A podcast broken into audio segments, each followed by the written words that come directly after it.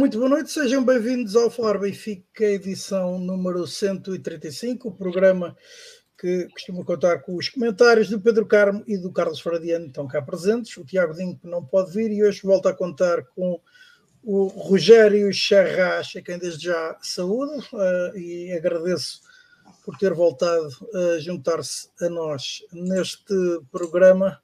Boa noite. Uh, o Rogério, e acabo já de avisar ou de informar o Rogério, para quem não conhece a sua obra, é já um dos mais conceituados cantautores portugueses, tem mais um álbum de originais cá fora, este último chama-se Reunião de Condomínio, aquelas coisas a que habitualmente as pessoas não gostam muito de ir, mas ela anda por aí, tem personagens maravilhosos, como todos os prédios devem ter, uh, as narrativas, ou as letras das canções são do outro grande benfiquista, o José Fialho Gouveia, filho de uma figura uh, importantíssima da história da, da, imprensa portuguesa, da comunicação portuguesa e do entretenimento português, José Fialho Gouveia. Uh, e, um, entanto, é um álbum que eu aconselho vivamente. O espetáculo também tem uma banda notável, as composições são também muito boas e, portanto, aconselho desde já a que, a que conheçam a obra e a que assistam aos concertos. Ora, um, Boa noite, uh, Rogério, que irá comentar connosco o, ou fazer a análise dessa uh, derrota, que posso considerar traumática para a Liga dos Campeões frente à Real Sociedade em casa. Ao fim da terceira jornada, o Benfica uh, soma três derrotas, tem zero golos marcados, é o pior registro sempre de um cabeça de série ao fim de três jornadas na prova. Antes, o Benfica defrontou e venceu uh, o Lusitânia dos Açores, o Sport Clube Lusitânia. O Benfica venceu a Angra do Heroísmo na sexta-feira por quatro bolas a uma. Uh, então apurou-se para a quarta ronda, onde irá defrontar o vencedor do duelo entre a Associação Desportiva da Camacha e o Futebol Clube de Famalicão. Ora, uh, faremos depois também, como é habitual, a, a antevisão do jogo seguinte, que será no próximo sábado, essa recepção ao Casa Pia Futebol Clube, uh, Casa Pia Atlético Clube para então esse regresso à Liga Portugal, aos Jogos da Liga Portugal e faremos para concluir o balanço de 20 anos do estádio do Sport Lisboa e Benfica. Faz hoje precisamente 20 anos que foi inaugurado aquilo que é conhecido como o novo Estádio da Luz, ou a nova Catedral. O Benfica venceu na altura o Nacional de Montevideo, um gol de Nuno Gomes, foi então o primeiro jogador a marcar eh, no novo Estádio da Luz. Ora, boa noite, Rogério, uma vez mais bem-vindo. Boa noite, e, então... Oh, no, oh, uma noite assim assim para todos. Força. E então pedia-te um, um, primeiro comentário ao que foi acontecendo. Obviamente, depois uh, uh, haverá o diálogo e também faremos aqui, ou colocaremos aqui algumas das, das citações que os nossos uh, seguidores colocarão aqui no, aqui no chat. Boa noite a todos. É, é uma noite difícil, de facto, para todos os que gostam do, do deste clube. Um, eu, eu, eu, confesso, vou passar um bocadinho aqui ao lado do jogo da taça, porque acho, acho que é um jogo que não, não tem grande história, não é um jogo cuja uh, uh, o Benfica ganhou um, um, um, adversário que era claramente, claramente inferior e fez a sua fez a sua fez o seu papel, cumpriu o seu papel. A exibição não foi brilhante, mas também pronto, mas também mas, mas fez e cumpriu-se e, e agora aquilo que aconteceu ontem acho, acho que é é no fundo o, o concretizar de, de, de, muitas dúvidas que eu acho que, que, muitos benfiquistas começavam a ter este ano. Um, e, e, na verdade eu, eu acho que nós temos todos muita dificuldade em entender como é que o clube com o mesmo treinador, com um plantel muito semelhante, um, a grande diferença uh, no, a nível do, do 11 que jogou o ano passado Estamos a falar de, a troca de guarda-redes, pelo que se percebeu nos últimos jogos, já nem é, já, diria que já nem é, já nem é tema. Portanto, uh, saiu um bom guarda-redes e entrou, e entrou um, bom guarda-redes também. Portanto, acho que já, já nem é por aí. E, mas basicamente a, a grande diferença uh, está num um defesa esquerda e no ponta de lança. Portanto, não, ou seja, não se mexeu no fundo saíram dois jogadores do, do, do 11 principal, isto já, já não contando com o Enzo, que já não, já não estava desde, desde janeiro, uh, e, e, e, não, há, não é propriamente razão para de repente nós passarmos de uma ou, ou, ou é difícil de entender como é que se passa de uma fase de grupos em que batemos o recorde de pontos, em que batemos o recorde de golos, em que de um grupo muito complicado, onde muita gente, acho que todos nós duvidávamos às tantas, ou tínhamos receio que o Benfica não se qualificasse, passamos disso para uma qualificação em primeiro lugar, eh, para de repente, com um grupo do ponto de vista teórico, mais acessível mesmo assim do, do, que o, do, ano passado, embora seja um grupo complicado na mesma e muito, e muito equilibrado, mas passamos disso para, para zero pontos, zero golos. Um, e pior que isso, eu, eu, poderia dizer que o treinador do Benfica não está a fazer a leitura certa, mas depois eu olho para as palavras dele no final do jogo e quando ele diz que não fazemos o pressing certo e quando defrontamos equipas muito organizadas sentimos muitas dificuldades, então ainda, ainda me faz mais impressão, ainda me custa mais entender, porque ele, pelos vistos, está a fazer a leitura certa. Ou seja, na minha opinião, um, um dos grandes problemas do, do, do, Benfica e uma das grandes, ou se calhar a principal diferença, eu diria duas, as duas principais diferenças para mim entre, entre aquilo que o Benfica está a jogar, principalmente na Liga dos Campeões, e aquilo que jogou no ano passado, são a, a, a, dois níveis. Um é, como diz o treinador do Benfica, o pressing. A, a maneira como nós pressionamos o adversário, a, maneira como reagimos à bola, uma, uma frase que se usou muito na época passada, a reação à perda de bola, que este ano não tem rigorosamente nada a ver com aquilo que é a reação à perda no, no, que era no ano passado. A forma como pressionávamos alto, como, a maneira como ganhávamos muitas bolas no, no meio campo adversário e perto da baliza do adversário. E o segundo fator é a objetividade com a, com a bola nos pés. Nós, o ano passado, éramos uma equipa muito vertical, que chegava com alguma facilidade e rapidez à baliza do adversário, em que criávamos muitas oportunidades de golo, chegávamos muita vez e, e, deste, e este ano lateralizamos bastante, uh, enrolamos muito o jogo.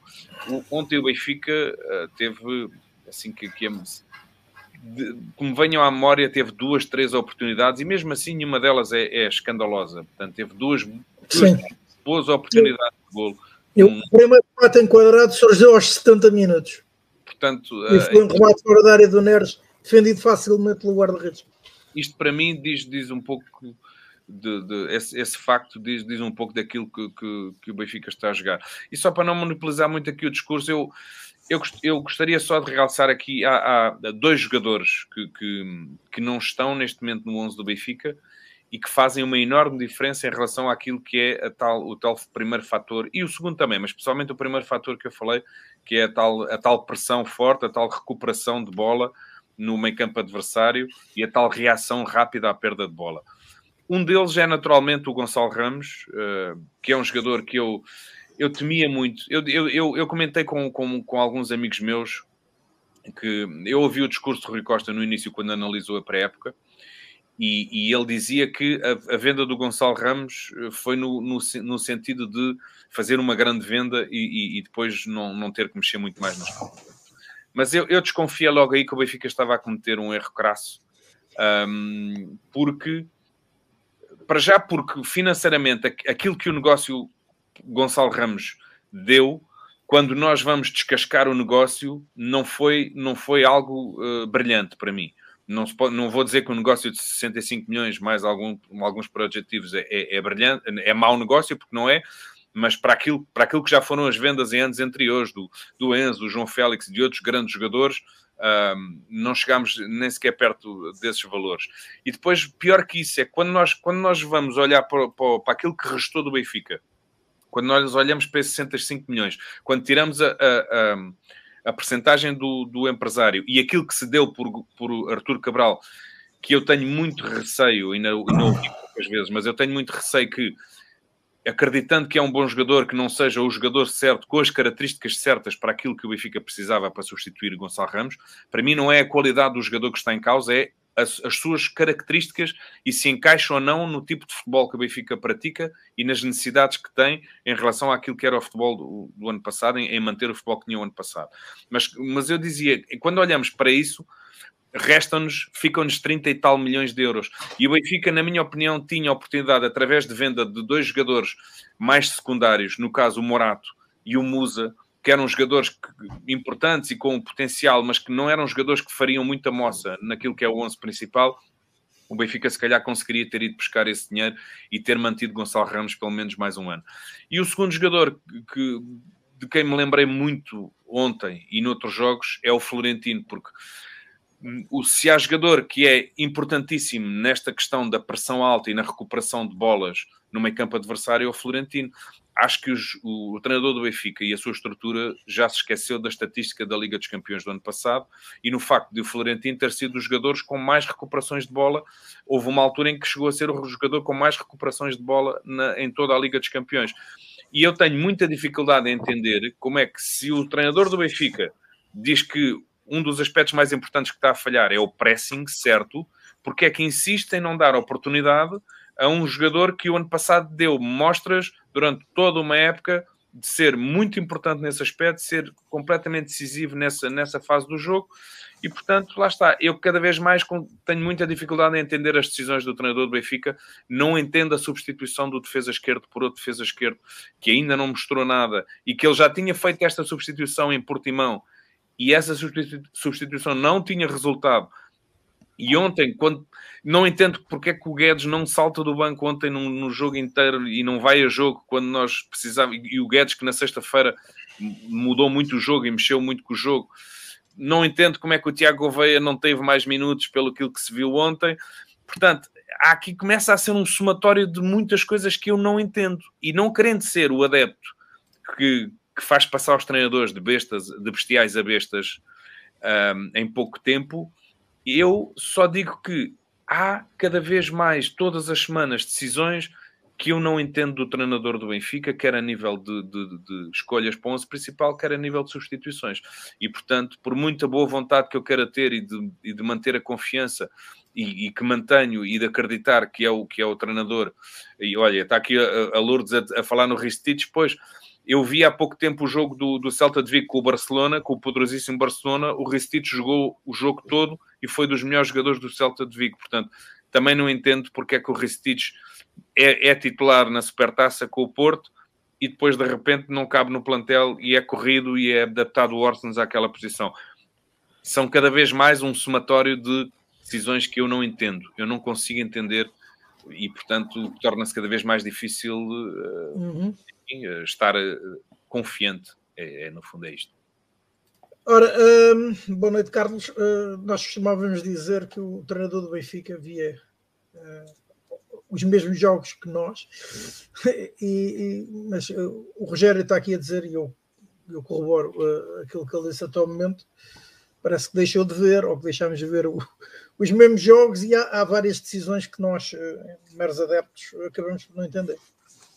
Uh, saudações benfiquistas a todos. Uh, um obrigado especial ao Rogério por se ter juntado a nós. Um, bom, antes de mais, começar uh, a crónica, a edição, o que quiseres, da forma que eu não gosto, não é? Porque eu gosto de começar quando tenho que falar na monotonia das vitórias e, e desta vez, pronto, é o que é. Eu, em relação à, àquilo que foi a introdução da tua pergunta, por acaso discordo ligeiramente. Eh, eu até acho que uh, Roger Schmidt tem, apesar de tudo, um, ehm, visto o mesmo jogo. Não tem é feito nada por isso, porque ele chega ao fim e diz, fala nas dificuldades do, de, da equipa impressionar, fala nas dificuldades que a equipa teve um, ehm, em reagir à, à, perda de bola, portanto, a, a chamada transição ataque-defesa. Um, ehm, fala Sim, nas é dificuldades que o Benfica sente com as equipas que eh, têm sido muito pressionantes e muito intensas, que era precisamente o que o Benfica fazia o ano passado. Uh, e portanto, ele até tem visto.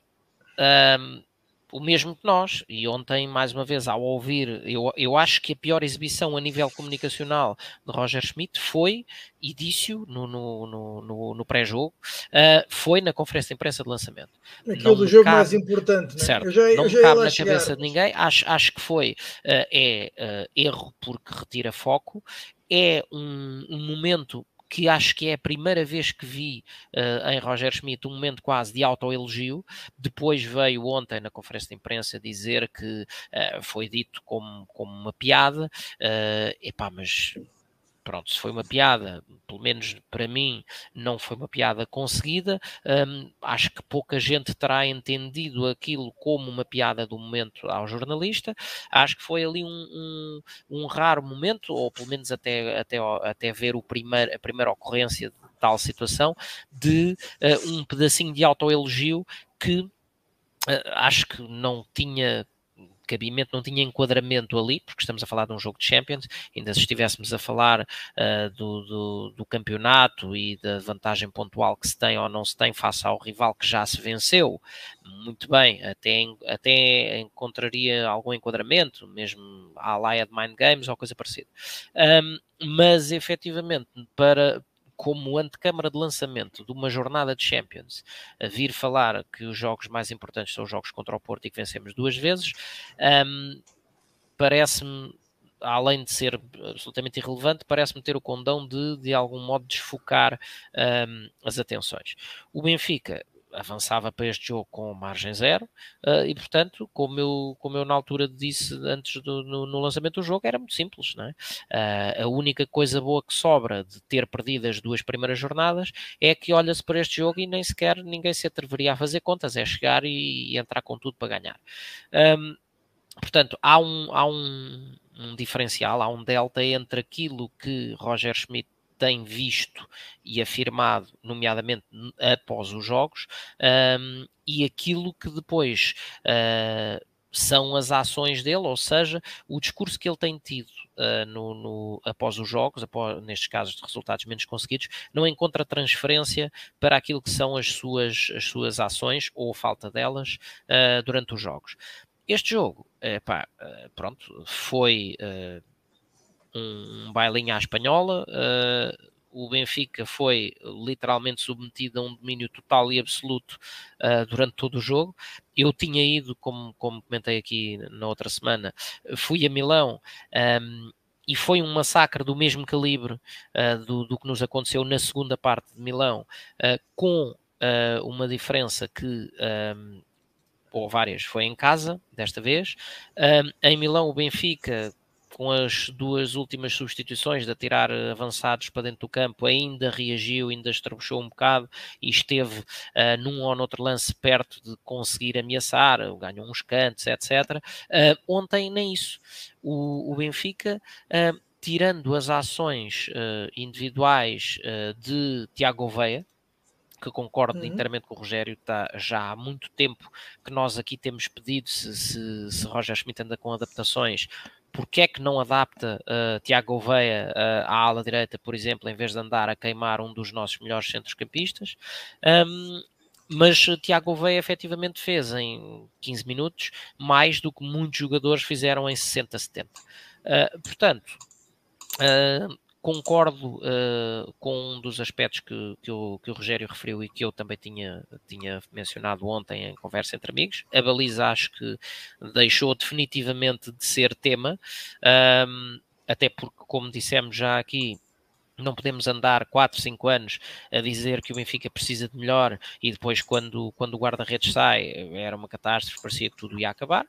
Um, efetivamente, acho que não foi um processo muito elegante na forma como correu, mas temos um upgrade na baliza, portanto por aí uh, nada a dizer. Uh, agora, as outras contratações... Uh, supostamente cirúrgicas, uh, têm mostrado ser, e não há outra forma de o pôr, uma sucessão de bolas ao poste. Uh, Jurasek, pelo preço que custou, uh, está inacreditavelmente longe do patamar que nós precisamos. Um, falei aqui muitas vezes e já o dissemos em off, fui chamado maluco por muita gente por achar que, que, se deviam deixar de coisas e dar, mas era um prémio de assinatura de 4 ou 5 milhões ou, coisa parecida ao Grimaldo para conseguir a sua renovação. Um, foi, preferiram ir gastar o dobro ou o triplo uh, num, num jogador desconhecido para nós que teria que se ver se pegava ou não, pode pegar, pode não pegar, mas acima de tudo fomos trocar uh, uma certeza que tínhamos no plantel como jogador por uma incerteza de investimento extremamente avultado que não está, uh, não está a render de todo. Um, e a substituição de Gonçalo Ramos uh, não, foi, não foi devidamente acautelada. Uh, eu tinha, tinha apostas com amigos e afins em como uh, o ano passado Gonçalo Ramos atingiria certos e determinados números.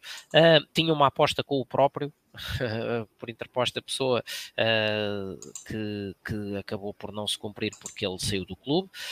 Um, mas o que é certo é que também partilho da, da preocupação, um, porque Gonçalo Ramos era muito mais, apesar de tanta crítica que, que levou, um, Gonçalo Ramos era muito mais do que o homem que marcava golos. Era o primeiro defesa da equipa, era o grande responsável, ou o principal, um deles, uh, pela capacidade que o Benfica tinha de aplicar o tal pressing, uh, o tal gegenpressing, como, como Roger Schmidt lhe chama, um, porque pela, pela capacidade física, a roçar o inesgotável que tinha, permitia que a equipa se movesse, e também falámos disto aqui várias vezes no tal bloco pressionante, um, e, e, conseguir bascular rapidamente entre um flanco e outro logo na saída dos atacantes, de, dos defesas da, da equipa contrária. e temos agora Arthur Cabral que não faz rigorosamente nada disso. Também já foi criticado por chamar o rapaz de gordo, mas. Uh, parece-me que há ali um excesso claríssimo de peso, uh, ainda ontem mais uma vez se viu, lento, trapalhão, uh, esforçado no tempo que esteve em campo, uh, a, única, a única coisa positiva. Um, ou seja, não, não vi um jogador que vir a cara à luta, mas o que é certo é que não lhe sabem uma recepção, não lhe sabem uma finta, não lhe sabem um passe, não lhe sabem um remate, e portanto, e a condição física está longe do ideal. Portanto, perdemos a capacidade de fazer o pressing alto e perdemos aquele futebol associativo que tínhamos no flanco esquerdo pela presença de Grimaldo, onde, ao, ou ao lado de quem até João Mário, eh, o jogador menos intenso e tal, e que, que o grande amigo do Pedro Carmo, um, mas, mas com Grimaldo até João Mário fez ótimas exibições e teve a influência que teve e os números que teve. Um, do lado direito já tínhamos o problema Bá, depois Gilberto, depois as adaptações. Um, num, Bá, Bá, nunca... Ontem teve bastante mal no, no, no, lance do gol do Real Sociedade. Não é? oh, oh, Rogério, uh, e noutros jogos, né? Bá, eu tenho sido aqui muito crítico. É um jogador que ainda não me convenceu. Tem velocidade, sim. Uh, é um jogador vertical, sim. Mas 90% das vezes que intervém no jogo é de passo para o lado e para trás e por uma simples razão, porque está invariavelmente com os apoios ao contrário do que devia estar. Nunca está virado para a direção certa do jogo. E, portanto, obviamente, se, recebe a bola de costas para a direção para a qual pretende atacar, uh, basicamente uh, devolve. Mas não é só nesse jogo, uh, já tivemos no jogo com o RB Salzburgo também o segundo gol nasce de um, uma abordagem extremamente infantil de Bá, e portanto é o que é. Orsnes está-se a perder, na minha ótica, um, um centrocampista de mão cheia um jogador uh, impressionante, mas ninguém resiste à mudança de rotina, porque hoje é defesa direita, amanhã é defesa esquerda, depois joga a médio centro, depois joga no apoio à ponta de lança, depois joga a interior esquerdo, depois a interior direito, e quer dizer, só falta entregarem-lhe umas luvas. Um, e portanto, há demasiados erros, sendo que para mim o mais gritante passa por uma, por uma reivindicação muito antiga que já faço aqui há muito, muito tempo, que é especialmente para jogos desta dimensão, porque temos que ter a noção que não temos um Matic, não temos um Feiza, não temos esse tipo de calibre de jogador ou um Ravi Garcia, temos noutras funções, joga-se com meio campo a 3. E isto permitiria, inclusive, é solucionar outro elefante na sala, ao nível das contratações, que é a questão de Coxu. Coxu tem uh, uma ótima visão de jogo, uma muito boa capacidade de condução com a bola nos pés, mas a jogar em meios campos a 3, em que ele joga na posição 10, ou seja, como o vértice mais avançado de um tridente, um duplo pivô defensivo, pode ser João Neves e Florentino, ou deveria, na minha opinião, ser João Neves e Florentino, uh, mas Coxo tem que jogar mais adiantado. Enquanto estivermos com esta situação, uh, e também me repito neste tema, em que Roger Schmidt tenta à força fazer de Coxu um novo Enzo, Enzo Fernandes, a coisa não vai funcionar. Ainda ontem, na segunda parte, no Benfica jogou bem aí durante 5, 6 minutos, uh, mas mais uma vez, até nesses momentos se via uh, o meio campo quando houve a alteração tática na segunda parte e há, há vários momentos com três homens, um, Coxu a ser o mais atrasado de, desses três homens a ter que fazer a saída de, área. Não funciona.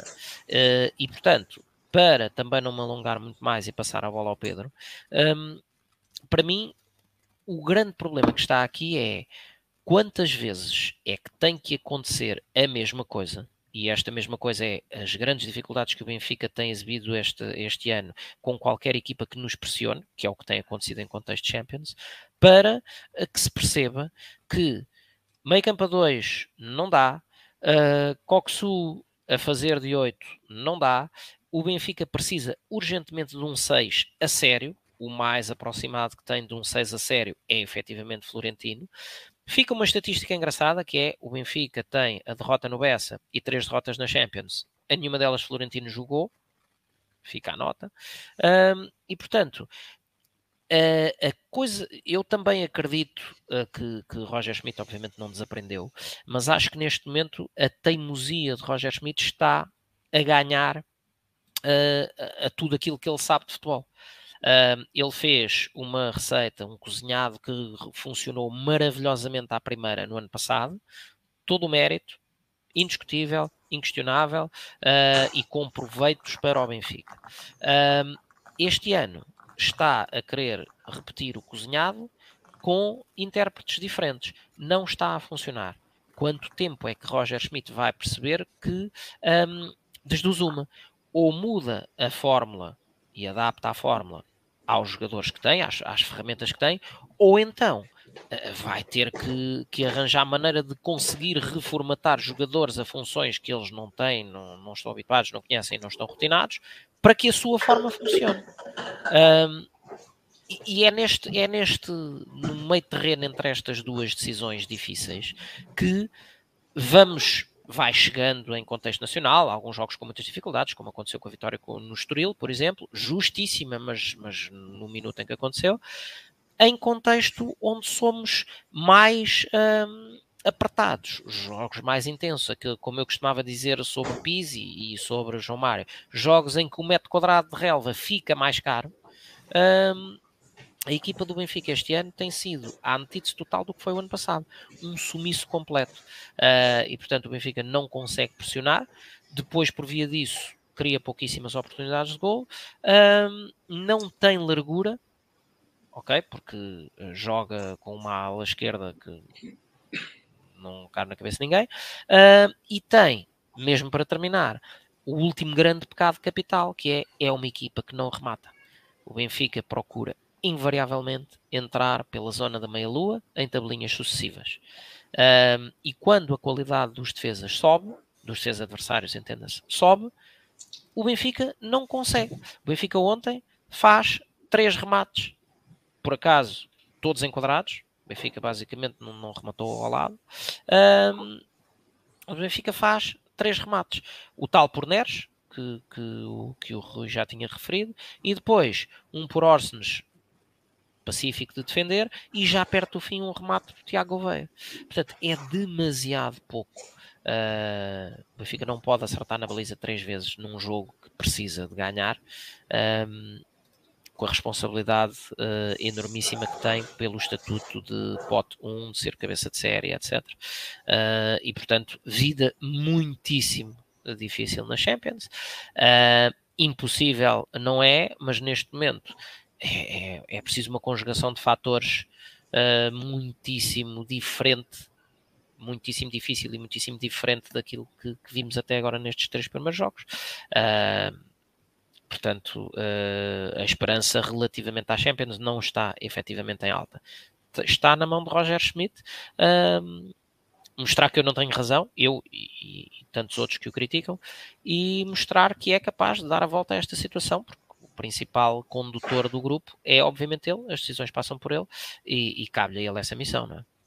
Ora, uma pergunta muito curta para ti, antes de passar a bola ao Pedro, uma vez falaste nas esperanças da Champions, e para uma vez que as esperanças da Champions já são escassas, no mínimo, um, e para a Liga Europa chegará? Dará ainda para o Benfica se apurar para a Liga Europa e depois na Liga Europa eventualmente conseguir fazer uma coisa melhor? Este Isso, plantel, isso que tu estás a fazer é do- uma. do, plantel do Benfica Não, é- isso- é- Isso que tu estás a fazer é uma pergunta dois em um. A pergunta é se dá. para a Champions, não é? Exato. A pergunta é se dá e depois, dando, se somos, se devemos ter aspirações. Ahm, dar, obviamente dá. Se, se com a, a matemática e um jeitinho e tal ainda dá para Champions, obviamente que para, para a Liga Europa é, é, é uma, uma opção que está, obviamente, muito mais ao alcance. Quanto a objetivos, e vou ser muito sucinto, ah, as contratações que pareceram cirúrgicas, a grande verdade é que, com, colando com o que disse deste modelo, ou in- inseridas neste modelo, não estão a funcionar. Ponto. Quando o grau de exigência sobe, exceção feita ao que foram as duas ótimas vitórias, com as suas nuances, mas ótimas vitórias contra o Porto, quando, quando o nível subiu, ah, o Benfica não conseguiu.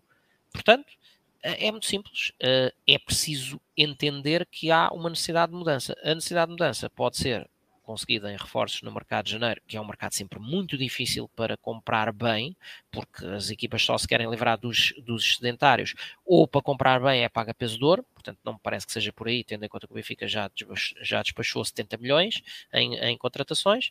Ah, acho que é mais uma questão de identificadas as alterações que têm que ser feitas no seio do grupo e com as ferramentas que existem, conseguir recuperar ah, a produção futebolística. Dois, três pontos-chave. Neste momento, pelo menos, Florentino tem que jogar. Coxu, acho que pode ser um ótimo jogador, tem que jogar mais à frente. Tenho alguma esperança em Bernat, porque é um tipo de jogador que pode trazer o tal futebol mais associativo. Ah, e na frente, ah, se não houver mudanças ah, entre o elenco e ah, no- nos indicadores da balança de Artur Cabral, ah, infelizmente tem que jogar Musa, porque é muito esforçado, longe de ser brilhante, mas, mas apesar de tudo é, na minha ótica, claramente o melhor do que- dos, dos que temos neste momento. Ora, ah, Pedro, boa noite. Peço desculpa então por só entrares em jogo Não há problema nenhum. às 10 e tre- 35 minutos depois do início do programa, mas ah, depois do Rogério e do Carlos, que opinião te merece? É muito bem. Quem fala melhor fala primeiro, eu acho muito bem. Isso é, não, Por não há isso, por isso é que é sempre o Rui a abrir o programa. Ah, antes de mais, saudações benfiquistas a todos. Um grande, um grande abraço ao, ao Rogério e um pedido de desculpas por termos o convidado para vir cá depois de, um- de uma derrota destas e de um, de um jogo tão fraco do Benfica.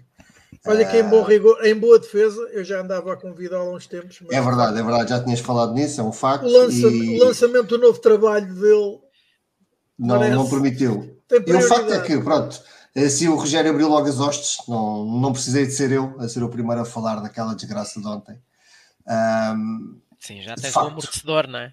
Já está Dois- já está o amortecedor dois. e, Neste caso tem dois. dois logo e muito bem falados, que, que o- quer o Rogério, quer o Carlos têm uma capacidade oratória e uma eloquência muito, muito interessante. Não perdem o raciocínio. Estou, estou farto de dar esse elogio ao Carlos e aqui também estendo ao Rogério. Acho que não, não é fácil conseguir hum, falar tanto sem perder o, o rumo do, do que se está a dizer. É, isso também às vezes eu perco muitas vezes no, no discurso.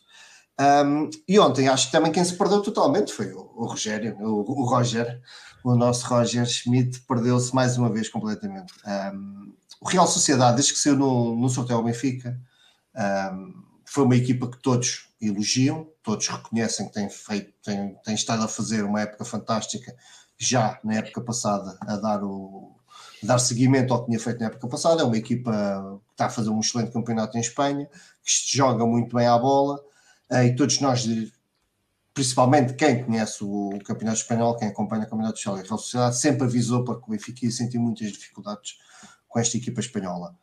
Um, conforme os jogos iam aproximando iam, iam decorrendo jogos espanhóis e ia se aproximando do nosso embate com eles e íamos vendo que a Real Sociedade estava de facto mantinha-se de facto forte um, já não havia dúvidas que ia ser um jogo muito difícil para o Benfica e o Benfica, tu, pelos dois resultados anteriores, tinha a obrigação de ganhar para ter esperanças para, para seguir em frente na Champions. E nisto estamos no pré-jogo, ali há uma hora, na conversa, nas relotes, no convívio de benfiquistas, que é das poucas coisas que, que salva estas noites catastróficas de maus resultados, é o ambiente do pré-jogo, é sempre uma boa disposição e um grande espírito do benfiquismo. Quando sai o 11, eu disse logo, já fomos. Porque perante uma equipa tão boa, tão forte, que joga tão bem, tem jogadores de, de qualidade, o Benfica entrar em campo mais uma vez com o João Mário no, a titular e Fred a, no, no, centro do terreno, que acho que é um desperdício, acho que o Fred rende muito mais quando joga a médio esquerdo e acho que João Mário não rende absolutamente nada, portanto, mais uma vez íamos entrar em campo logo à partida com menos um, e aqui reforço, vocês vejam a quantidade de vezes que Roger Schmidt já tirou João Mário ao intervalo em jogos de, de dificuldade média alta, não só esta época, mas é a época passada. Um, e não aprende, não aprende. O Roger Schmidt continua a insistir em algo que já está mais que demonstrado que não funciona e depois temos que ir correr, correr atrás do prejuízo nos, nos segundos 45 minutos e nem sempre é possível. Ontem foi um desses casos, porque lá está. Do outro lado também está um adversário muito valoroso, muito bom, que apesar de eu, de eu achar que o Benfica não é que tenha jogado muito melhor, mas mudou a sua forma de jogar, acho que se tornou um pouco mais ofensivo, mais acutilante na, na segunda parte, mas de facto, não, sem, grande, sem grande sucesso no, na, na abordagem à área. E aqui contabilizámos os remates que fizemos à baliza, onde vi a bola com um amigo meu que ele diz: não me lembro do guarda-redes do, do, do Real Sociedade ter feito uma defesa. Eu disse: pá, ainda fez agora, fez agora uma ou duas remates. Ah, isso não foi defesas, ele segurou a bola. E foi, de facto os remates do Benfica foram tão fracos que quase custa chamar aquele remate. E o Carlos aqui abordou uma coisa, e agora indo um pouco também para um dos problemas que o Benfica está a ter, de facto, é o Artur Cabral, também foi um tema no pré-jogo em que eu, em, em, conversa com o Bruno, com o nosso amigo Bruno do, do Bigode à Benfica, eh, ele perguntou-me o que é que eu achava do, do Cabral e eu disse assim, ainda não perdi totalmente a esperança nele. E depois ele faz um jogo destes quando entra e tudo lhe sai mal. É, é, é daquelas coisas quando o jogador está mal, tudo lhe sai mal. Ele saiu tudo mal. Foi. Uh, parecia que tinha tijolos nos pés, que a bola batia-lhe no pé e ele não conseguia parar a bola, a bola ia parar a 3 metros de distância. Ele tentava ir para um lado que a bola, a bola ia para o outro. Ele tem lá dois ou três lances, não sei, acho que nem eu conseguia fazer aquilo tão mal. Uh, e o Carlos fala numa coisa que era aquilo que eu esperava que Artur Cabral conseguisse dar, porque foi uma das poucas coisas que me chamou a atenção nos highlights dele que era a facilidade e a espontaneidade que ele tinha de remate e um bom remate, pelo menos o que, o que aparece nos vídeos, que ele tem bons remates, já marcou grandes o gols. O YouTube, pá, o YouTube. Exatamente, agora é assim, pode ser tipo o nosso, o nosso grande profeta Isaías, que marcar, tinha que rematar 10 vezes para o, para o décimo remate ir à baliza e fazer um grande gol, mas primeiro tinha que mandar 4 ou 5 bolas para o, para o terceiro anel. Uh, e se calhar Cabral é do mesmo género, mas a, a, verdade é que nem isso ele consegue rematar, ele nem consegue ter essa espontaneidade que parecia nos vídeos do highlights de, de rematar. E de facto é um problema que o Benfica tem, que remata pouco. Uh, por incrível que pareça, o Coxu também era um jogador quando, quando vem, vem rotulado de, de ter um bom remate. E o Urasek é um, remate, é um jogador que também, um, um dos pontos fortes que lhe deram na, nas análises era que tinha um bom remate. E de facto, Benfica remata muito pouco. Não só remata muito pouco, como está a ter muito poucas incursões ofensivas de qualidade, então no jogo de ontem foi, foi uma lástima. Roger Schmidt não só está perdido, e como depois não consegue fazer nada para, para ajudar. E eu acho que o desnorte de. O Rogério falou que não, não se percebe não se percebe as ações uh, e as escolhas de, de Roger Schmidt. Não se percebe mesmo. Já aqui há vários, vários jogos que nós temos estado a comentar isso. E o que se passa com o Fred? Começa o jogo a médio centro, depois vai para, para médio esquerdo e depois vai para o lateral direito. Quer dizer, o, o homem anda completamente perdido. Ele não, esta época ele anda completamente perdido. Não se consegue fixar num sítio, que eu acho que para mim tinha que ser médio esquerdo. A jogar tem que ser a médio esquerdo, que é onde ele consegue interior esquerdo, em, onde, ele consegue dar estabilidade da equipa, tudo aquilo que se, que se pretende do equilíbrio. Quando se fala em João Mário, que João Mário dá equilíbrio à equipa.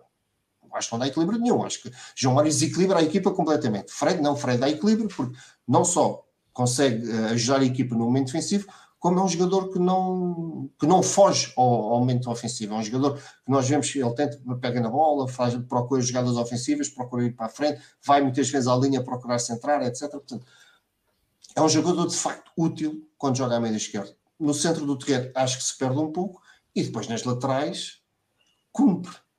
Mas uma coisa é cumprir. Deixa ser o melhor, o melhor defesa esquerda que nós já tivemos esta época, que ainda é o mais é irónico disto tudo. É verdade, é um facto, é verdade, mas isso não é bom. E ontem, é e ontem porque, sim, mas, mas repara, porque é que ele ontem Uh, quando, quando está a, a, a 20 e tal minutos de, de perder um jogo que, que, que, o tirava da Liga dos Campeões e tendo já usado o Orsens tanto tempo a, a, defesa esquerda, porque é que troca pelo Bernat e, e não lança nem, nem o Tiago Veia nem, nem o Guedes para, para puxar o Orsens para a lateral? Porque é que ele, nas substituições que faz, tira, tira, tira os dois laterais para fazer quase substituição por substituição? não, não consigo perceber o que é que ele tenta ganhar ok, o Jurasek não estava a jogar bem. Ah, mas já que vamos tirar o Jurasek, tenta-se mexer em alguma coisa na equipa. O Bernardo, também, o Bernardo também não jogou bem em Milão e não entrou bem em nenhum dos jogos que entrou até agora. Não, acrescentou zero. Zero. Portanto, já percebemos. Eu, eu consigo perceber a ideia do Jurasek ser a primeira opção do Bernardo, porque é um jogador que custou 14 milhões, é um jogador nosso, mas a equipa não pode ser penalizada. Já que temos o Bernardo, que parece-me claramente que é um jogador que comete menos erros com o, com o Jurasek e tem um melhor, uma muito melhor relação com a bola do que, o, do o Jurasek, portanto, joga. Joga o Bernardo e o Jurasek até fica mais tranquilo, a ter mais tempo para descansar uh, e adaptar-se, etc. Porque, de facto, parece que, há, que foram 14 milhões de, deitados fora. Porque, lá está. 14 milhões, um jogador do Slavia de Praga não pode não pode ser só isto, tem que ser muito mais logo. é demasiado dinheiro para um jogador tão. vá lá, mediano. Agora deixa-me só dizer que há, há ele, o, o, o esta época, só houve uma altura em que parecia ser jogador, que foi no jogo em Portimão, onde ele faz duas assistências para gol em 10 minutos e logo a seguir é substituído pelo Bernardo. No jogo em Portimão, ele consegue fazer, pela primeira vez, consegue fazer duas assistências que, que, depois não são concretizadas, uma pelo Musa e o outro já não me lembro por quem, e ele a seguir é substituído nessa altura, quando estava a jogar o, o único jogo em que ele finalmente conseguiu estava mostrar. a dar mais qualquer coisa. Mas, mas ó, Rogério, já ontem, a, a, a, saída de Neres, que não estava a jogar grande coisa, mas na ausência de Di Maria e com Rafa que andava só lá a camisola, até era do, dos que estava a fazer qualquer coisinha. E mais uma vez sai Neres e ficámos embasbacados. Mas porquê? Sim, sim, não, eu acho que Neres não, não jogou nada especial. Ninguém jogou, ninguém. Aliás, eu acho que os únicos que tiveram uma nota positiva, na minha opinião, terão sido os dois centrais, que depois, no, nos últimos 10 minutos, cometeram lá, cada um cometeu um erro ou dois, mas pronto, também era natural, tendo em conta o, o, o do jogo, o cansaço, o stress emocional, etc., e a própria pressão do, da Real Sociedade. Mas eu acho que o Otamendi e o, e o António Silva até estiveram razoavelmente bem. Pá, o Neves está num patamar, parece que joga noutra equipe. Claro. Estou. O, o Puto Neves, acho que não foi um jogo que lhe tenha corrido bem, mas é que ele não desiste, ele quando tá perde tudo. a bola, vai à luta e raça, ele tenta. Mas de facto, já contra o Inter Milão, acho que se notou isso. Nestes dois jogos, foram os jogos mais difíceis que ele terá feito na, na sua carreira como jogador profissional de, na, na, na, piscina dos adultos, como um amigo meu hoje disse nota-se ainda o, a juventude e a inexperiência, e, o que é normal, o que é normal. No, jogadores como o António Silva que aparecem e ao fim de dois jogos estão a meter um Mbappé no, no bolso não, aparecem muitas vezes, portanto é preciso dar algum tempo e acho que o Neves precisa desse tempo e tem todo o direito e todo o mérito por aquilo que já jogou, já demonstrou, acho que merece toda, toda a nossa tolerância para um jogo ou outro uh, menos conseguido, principalmente quando é menos conseguido contra equipas, de, contra adversários de, deste calibre. Mas nada, mais uma vez, nada, nada surgiu. O Tiago Veia, quando entra, consegue espevitar um bocadinho, tem ali lances de procurar e de conseguir de ir para cima. se podia ter entrado mais cedo. Podia. O Guedes está bom. Os Guedes, calhar, era um jogador que conseguia dar aquela dinâmica e aquele ritmo de, de, quer de pressão, quer de, de momento ofensivo que o Gonçalo Ramos dá. Parece-me ser neste momento o jogador que consegue dar, conseguirá dar mais aquilo que o Gonçalo Ramos dava. E uma vez que o Roger Schmidt parece não estar a conseguir mudar, uh, e agora durante o tempo, durante os próximos, já, já, já discutimos isto ao longo, do, ao longo desta época com estas exibições menos conseguidas do Benfica, e acho que vamos ter mais, infelizmente, mais oportunidades para discutir ao longo da época. Se o Roger Schmidt, que é a questão, aquela conversa desaprendeu, o Roger Schmidt desaprendeu. Não, eu não acho que ele tenha desaprendido. Eu acho que ele, o ano passado, não, foi, não era tão bom como muitos benfiquistas acharam que era, ao ponto de merecer a, a renovação de contrato também da época. Acho que isso foi um erro que, que nos pode haver, espero bem que não, mas é muito provável que nos venha. Foi nos logo aí que começaram as derrotas do ano passado, se bem te lembras. Imediatamente a seguir à renovação. Eu acho que Roger Schmidt teve a, a habilidade, vá, pronto, para não, para não ser demasiado mau com ele, acho que teve a amabilidade de perceber que os jogadores encaixaram muito bem. O Enzo chega e encaixa e dá uma qualidade de jogo brutal ao Benfica, que depois, aliado à estabilidade que o Florentino lhe dava, à, à, à, pressão que o Gonçalo Ramos dava logo à, à saída, do, à saída de jogo do, do adversário, tudo isto funcionou muito bem. Depois, grande mérito. Eu, eu também é não lhe posso tirar esse mérito que ele tem, que é o Florentino sim, sim. não era titular com os outros treinadores e ele pô-lo titular, o Ramos não era titular com os outros treinadores. Certo, certo, certo. O, claro, o, claro, o António Silva ele, tem, ele pode optar entre o, entre o belga, o Vertonghen e o António Silva e arrisca no António Silva. Portanto, arrisca no António Silva, sem dúvida, sem dúvida. Aquilo funcionou também por muitas decisões que ele tomou boas e mérito dele. E depois há uma, certo, certo. Há uma, por isso é, por isso é que, que se estranha a ausência de tomada de decisão este ano. Estou Exatamente. perfeitamente de acordo. Desculpa. Depois Pedro. ele tem uma, tem uma para mim que é de facto é o, é o grande mérito que ele tem, eu sei que isto é polémico, mas para mim é o grande mérito que ele tem de descobrir Chiquinho a 6 na, na saída do Enzo. As pessoas criticam muito, mas o Benfica, nos dois meses a seguir, à saída do Enzo, em Chiquinho se afirma, uh, dois meses. Oito. Oito, não a seis. É, Repara que Chiquinho assu assumiu uh, o com as diferenças de qualidade o papel claro, do Enzo, que é claro, é o box to box, foi a 8. No meio campo do Benfica eles jogam lado a lado, portanto eles são 6 e 8 ao mesmo tempo, no fundo. O, o Chiquinho vem mais vezes buscar a bola atrás do que o Florentino. O Chiquinho vem mais aos centrais buscar a bola, como o Enzo vinha, o Florentino não vinha tanto buscar a bola. Mas o facto é que o Chiquinho permitiu, e aí o mérito total do, do Roger Schmidt, nós nunca tínhamos visto Chiquinho naquela posição. Chiquinho conseguiu que a equipa mantivesse o mesmo estilo de jogo, as mesmas dinâmicas, a, a mesma forma de jogar, com menor qualidade que o Enzo, não é isso que está em causa, mas a, a transposição, vir buscar a bola atrás, o fazer a, as mudanças de, de, flanco, fazer a bola circular rápido, fazer a bola circular com, com passos verticais, etc. Chiquinho conseguiu dar isso tudo à, à mesma equipa. Portanto, e a equipa conseguiu manter-se uh, por cima, a ganhar, até que depois, com o desgaste, com o cansaço, tivemos aquela reta final de campeonato que, que ainda nos fez assustar um bocadinho. Este ano, com, com mudança de jogadores, é impossível. Roger Schmidt está, como teve tão bom sucesso o ano passado, equipa, as coisas correram tão bem, uh, eu acho que ele está a tentar de todas as maneiras repetir a mesma receita, mas não tem ingredientes para tal. Uh, e é aqui para mim é que me preocupa, é ele ainda não ter percebido que tem que mudar. Não pode querer jogar da mesma forma porque os jogadores não lhes dão, não lhe dão a, a, as, as, mesmas soluções. Uh, um tema polémico que é controverso, que é a necessidade de Di Maria, a equipa não joga e não defende tanto com, com Di Maria, porque Di Maria não defende tanto. É um facto, Di Maria não defende tanto, mas como a Associação de Bem disse logo aqui no início, Ontem o Di Maria não jogou e o Benfica não foi pressionante. O Di Maria não tem jogado e o Benfica não é pressionante à mesma. Portanto, até não é, é um problema. Agora vou ser polémico. O David Neres também não, e se calhar é Pois, era o que eu ia dizer.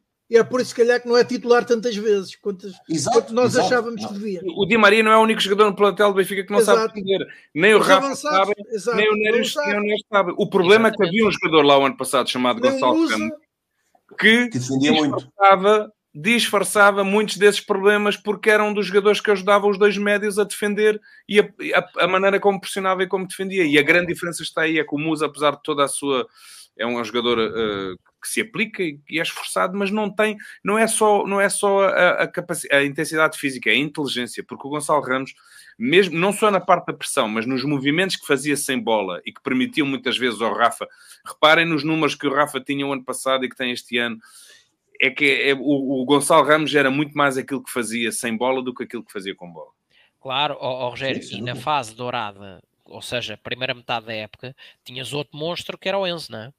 Gajo inteligentíssimo com a bola, uh, inteligentíssimo nos tempos, não sendo o jogador mais rápido, uh, mesmo assim usava sempre a, a, sua disponibilidade física a preceito para ganhar a maioria dos duelos, né? e foi, e, e portanto, toda essa intensidade aliada à inteligência, quer de um, quer do outro, que tem que ser resolvida em bloco porque os jogadores são outros. E, e querer clonar com estes jogadores o modelo do ano passado, epá, não vai funcionar. Não Sim, tem mas, funcionado. Claro, mas tu neste, eu acho que neste momento tu tens lá um outro médio que também é muito inteligente, muito intenso, que é o João Neves. O Sim. problema é que o João Neves, uhum. em alguns jogos, precisa ter ao lado, se calhar, não o Cocosu, mas o, o Florentino. Claro, Claro que sim, por isso é ele, é que eu te dizia o meio a 3, com, acho, com, o Florentino ao lado do Neves e o Coxo mais à frente. Eu estou a dizer isto de cor, mas eu creio que, e tenho quase a certeza do que vou dizer, ou se é, há uma exceção que confirma esta regra que eu vou dizer, ele já experimentou várias duplas, mas ele nunca ou quase nunca jogou João Neves Florentino.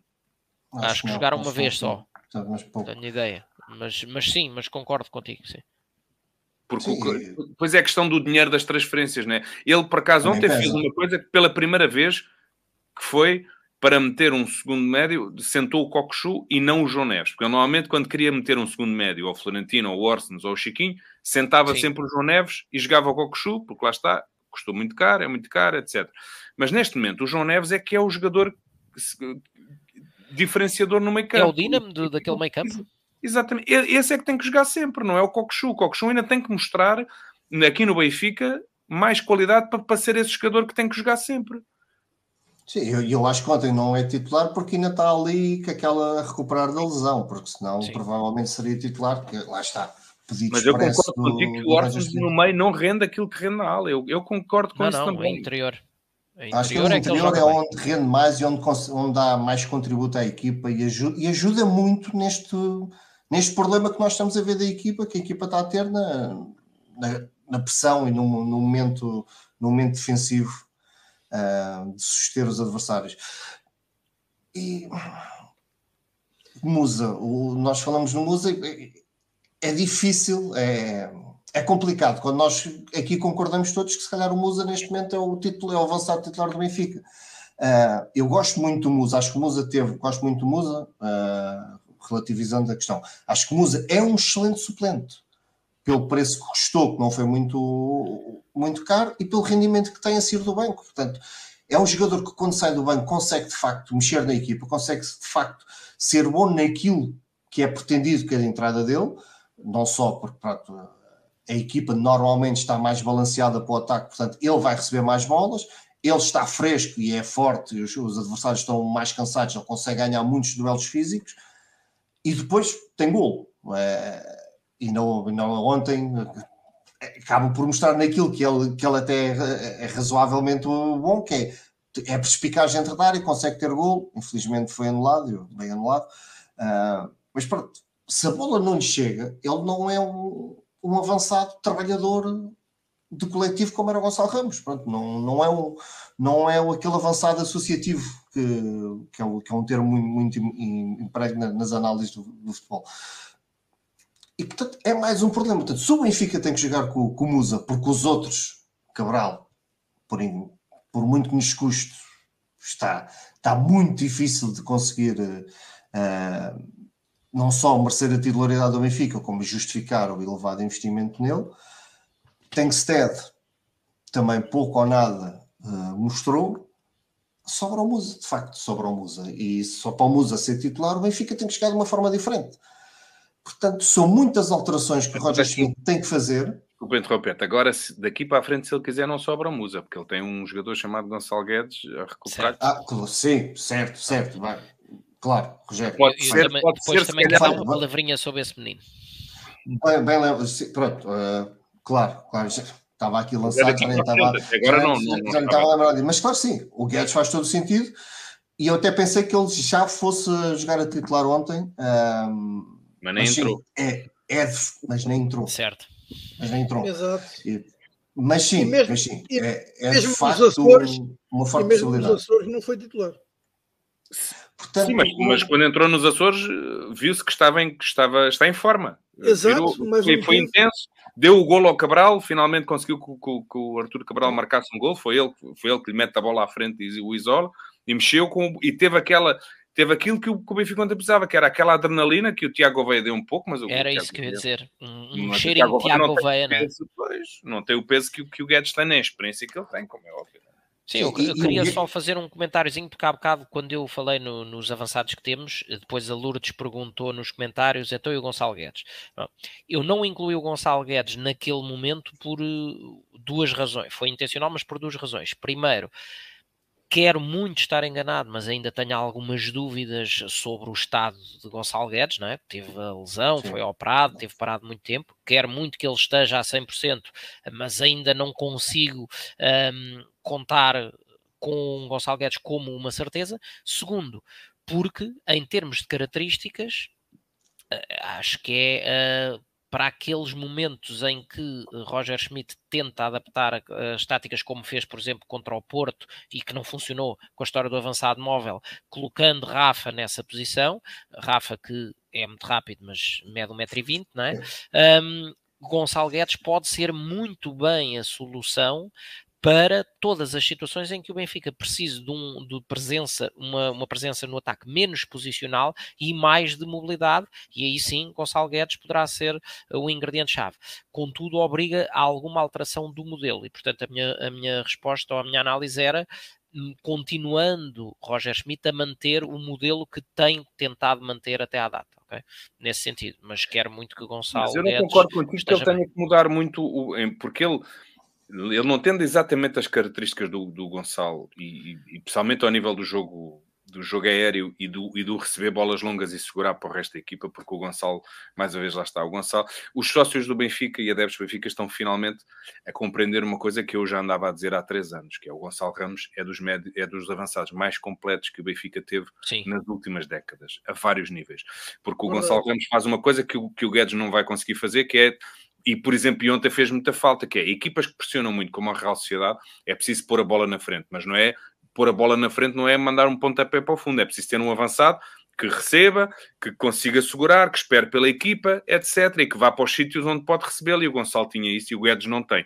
Mas tirando isso, eu acho que o Guedes consegue fazer aquilo que o Gonçalo conseguia fazer o ano passado. E, portanto, talvez o Guedes possa ser a solução para não mudar o sistema nesse aspecto, ali no, na frente, porque noutros níveis Pronto. ele tem que mudar. O okay. defesa esquerda ele não tem ninguém para fazer aquilo que o Grimaldo fazia este ano, isso é evidente. Mesmo no meio campo, enfim. Mas era, mas era justamente, esse, era justamente esse o ponto. É, essa diferença de características faz com que Guedes eh, seja menos esse jogador que consegue, mesmo sozinho, trabalhar e colar o resto de, da sua ação à equipa, é um jogador que, quando sozinho, procura muito mais a iniciativa individual, vir para o meio rematar, que é uma coisa que nos faz falta a potes, ok? É, apenas acho que é diferente, mas, mas com essa diferença, sim, pode ser um jogador-chave, esteja ele bem. E depois tem outra coisa, que, que, até aqui não tínhamos, era alguém para substituir o Rafa naquela posição atrás Sim. do ponta de lança, que até aqui não havia, e o Rafa está a jogar todos os jogos, e que também eu acho que não é positivo o Rafa estar sempre a jogar todos os jogos, porque obviamente há, há algum desgaste que se começa a, a sentir também na, na, sua frescura, e o Guedes também traz isso, é um jogador que pode jogar atrás do ponta de lança, e que eu acho que até aqui o Di Maria talvez também pudesse, o Neres já lá jogou, mas enfim, ele tem optado sempre por manter o Rafa, porque acho que não tem outra opção até aqui.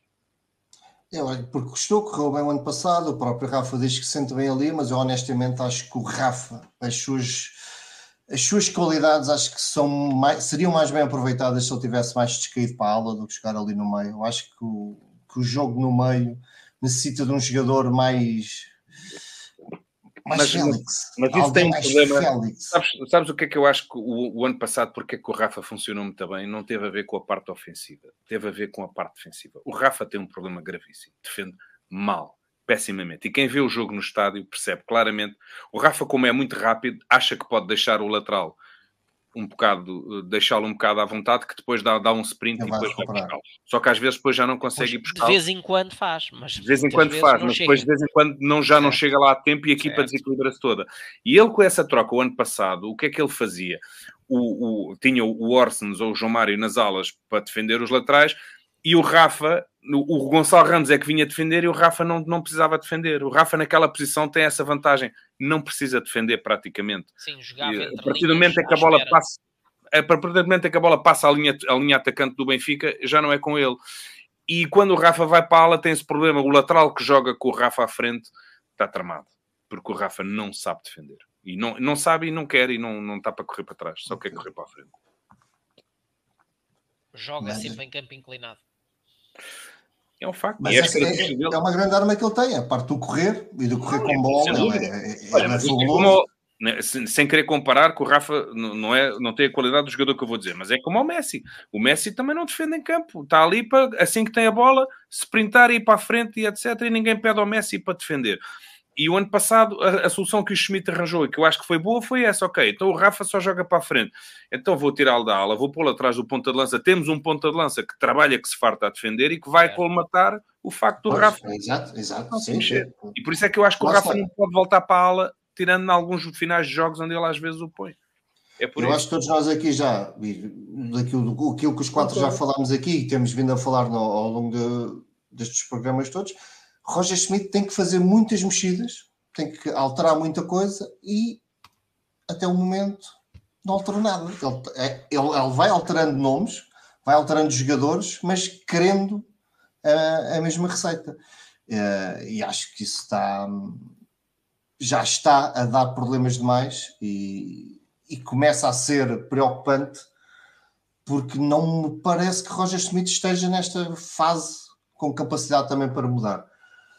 Uh, há sempre aquela eterna esperança que no próximo jogo as coisas mudem, que no próximo jogo o Roger Schmidt mude, uh, a tática seja num 4-3-3, que eu também sou, sou adepto, porque acho que um meio campo forte, um meio campo coeso, um meio campo sólido, não só com jogadores capazes de defender, é importante, mas acima de tudo, jogadores com, com boa capacidade em, com bola e fazer circular a bola, jogadores como o João Neves, por exemplo, é um, é um, um, bom, um bom exemplo de, do jogador que eu aprecio no, no meio campo a 3, porque no meio campo a 2, apesar de eu achar que o Florentino, uh, e já discutimos muito, já discuti este tema com, com muitos amigos que estão aqui na, na caixa então, de comentários e aqui no, E depois quem é que já... fica para a frente? Porque já não deixou de haver muitas vagas. Ficámos com o meio campo a 3, sobra Di Maria, Rafa, Neres Musa Tankstead, Arthur Cabral. São três? São três. Uh, Escolhes três, três para a frente. Mas quando é que isso é um certo. problema? Para mim, problema é olhar para uma posição ou função Sim. e não ter quem a faça. Não é isso, mas, volta, mas voltam a ser quase todos jogadores que também não ajudam a defender. Não, mas Tirando se tiveres um meio campo a três... Está bem, mas o meio campo é mais coeso. Claro. Está bem, mas a pressão, o Benfica o ano passado, mal ou bem, o, o, tanto o João Mário como o Orsnes, quando fletia para o meio, acabava por se juntar ao meio campo, ficavam com o meio campo a três. Eles é que se dividiam por várias posições, ou neste caso multiplicavam-se. Certo, mas é, é, é como o Ramírez, como o Ramírez quando jogava no tempo do Jesus. está bem, mas o Ramírez era estratosférico. Os treinadores dizem sempre que a questão não é o modelo de jogo, é a dinâmica. A dinâmica. Lá está. O Gonçalo Ramos, voltando sempre ao mesmo assunto, mas o Gonçalo Ramos, sendo o número 9, é um número 9 que a defender é mais um médio do, do que propriamente um avançado. E, portanto, estando a jogar com o número 9, a atacar, ao mesmo tempo, se calhar, se calhar o Gonçalo Ramos faz quase um, faz quase um meio campo a 3 pelo trabalho que fazia a defender. Aliás, foi médio numa parte da carreira, atenção. Sim, com, com o Veríssimo, sim. Sim, sim porque é um jogador com, com, uma capacidade muito fora do, do, do, comum. E ajudava, eu acho que ajudava muito a disfarçar algumas, alguns destes problemas que são eh, esta questão de haver ali vários jogadores do Benfica, que, que os mais gritantes para mim são o Neres e o Rafa, que até o próprio Di Maria, eu acho que defende mais. Aqui eu tenho visto o Di Maria mais em ações defender mais. Sim, sim. do que o Neres e do que o Rafa. Porque lá está, também vem do futebol italiano, o futebol italiano eh, obriga. Toda a gente trabalha. Pois é, pois é, o problema é esse. E o Benfica se quer ter. A, grande questão aqui é que se o Benfica quer ter. Eu volto a dizer aquilo que disse no início. Para mim, uma das grandes. Uma das grandes diferenças que eu senti no Benfica do ano passado e que eu não via no Benfica há muitos, muitos, muitos anos era de facto a capacidade de defender, de pressionar o adversário e de recuperar muitas bolas no meio campo do adversário, porque quando se ganha a bola no meio campo do adversário, estamos mais perto da baliza e estamos mais perto de marcar golo.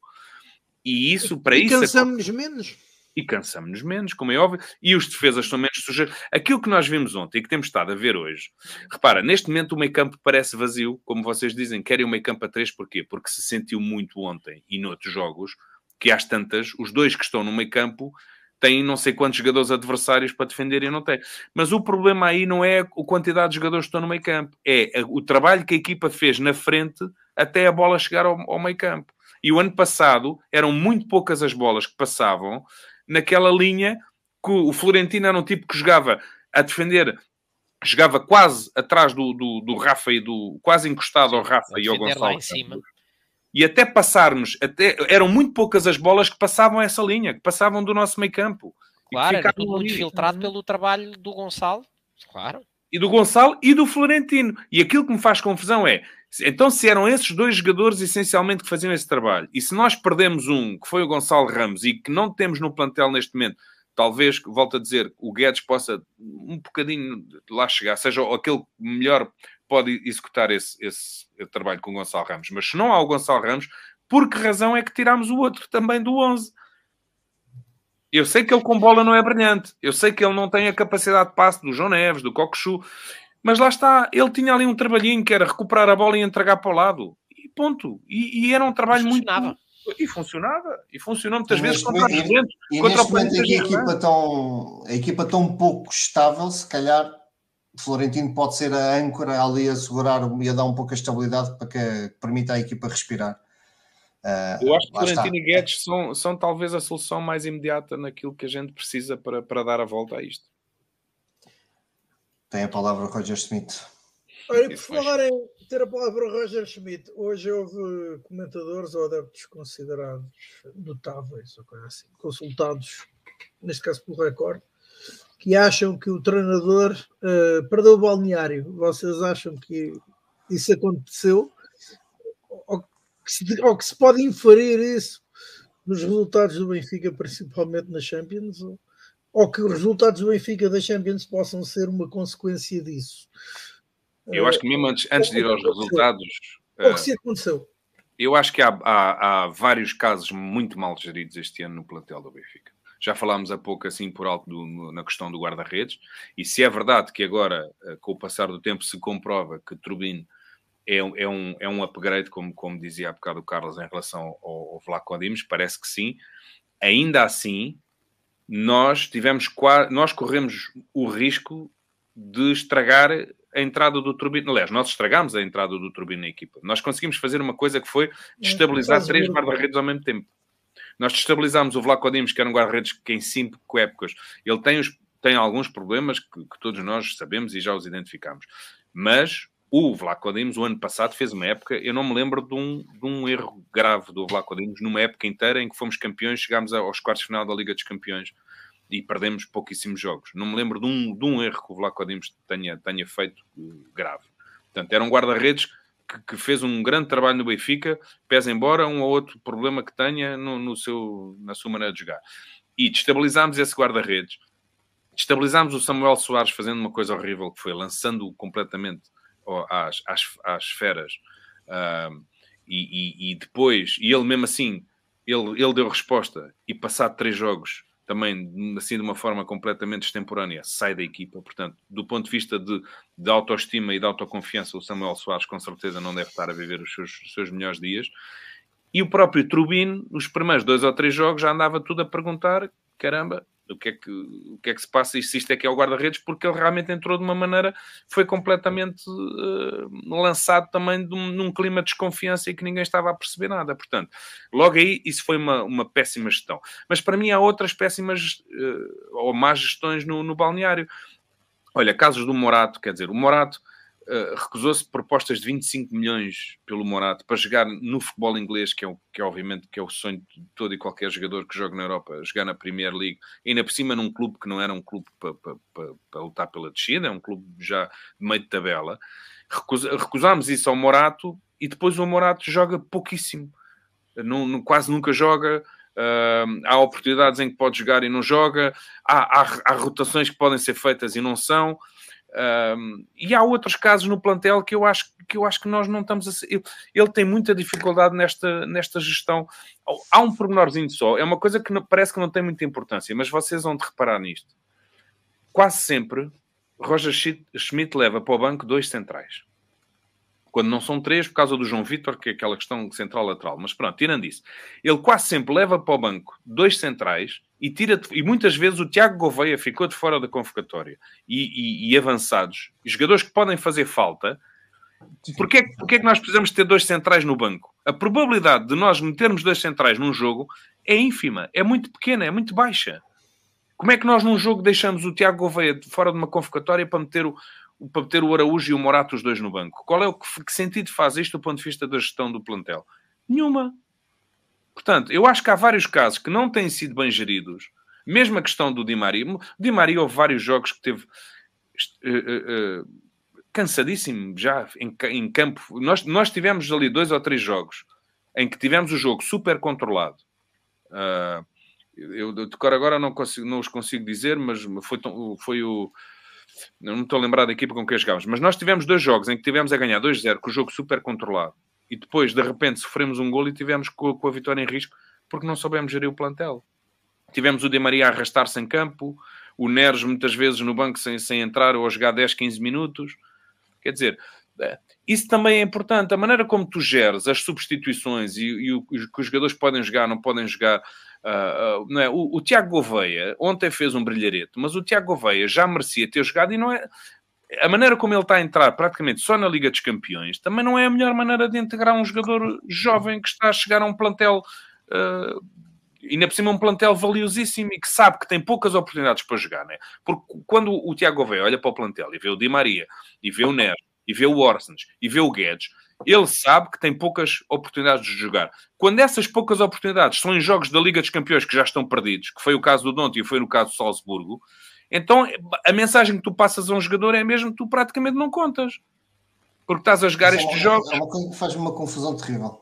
O jogador então, é- ser opção para a Champions e depois não ser opção para um Tondela e um Portimonense. Mas às vezes tu tens o Maria a arrastar-se no campo nos últimos 15, 20 minutos, porque, ah, porque o Di Maria tem 35 anos, já não faz um jogo, já não faz 90 minutos com alta intensidade, e tens o, o Tiago Gouveia a aquecer a segunda parte toda para não entrar. Portanto, que, que, gestão é esta de, de, de, plantel? Como é que tu geres aqui o, o ânimo do, do, do, Tiago Gouveia e de outros jogadores que, que, lá estão? Eu não, eu não consigo entender isto. Não, não consigo entender isto.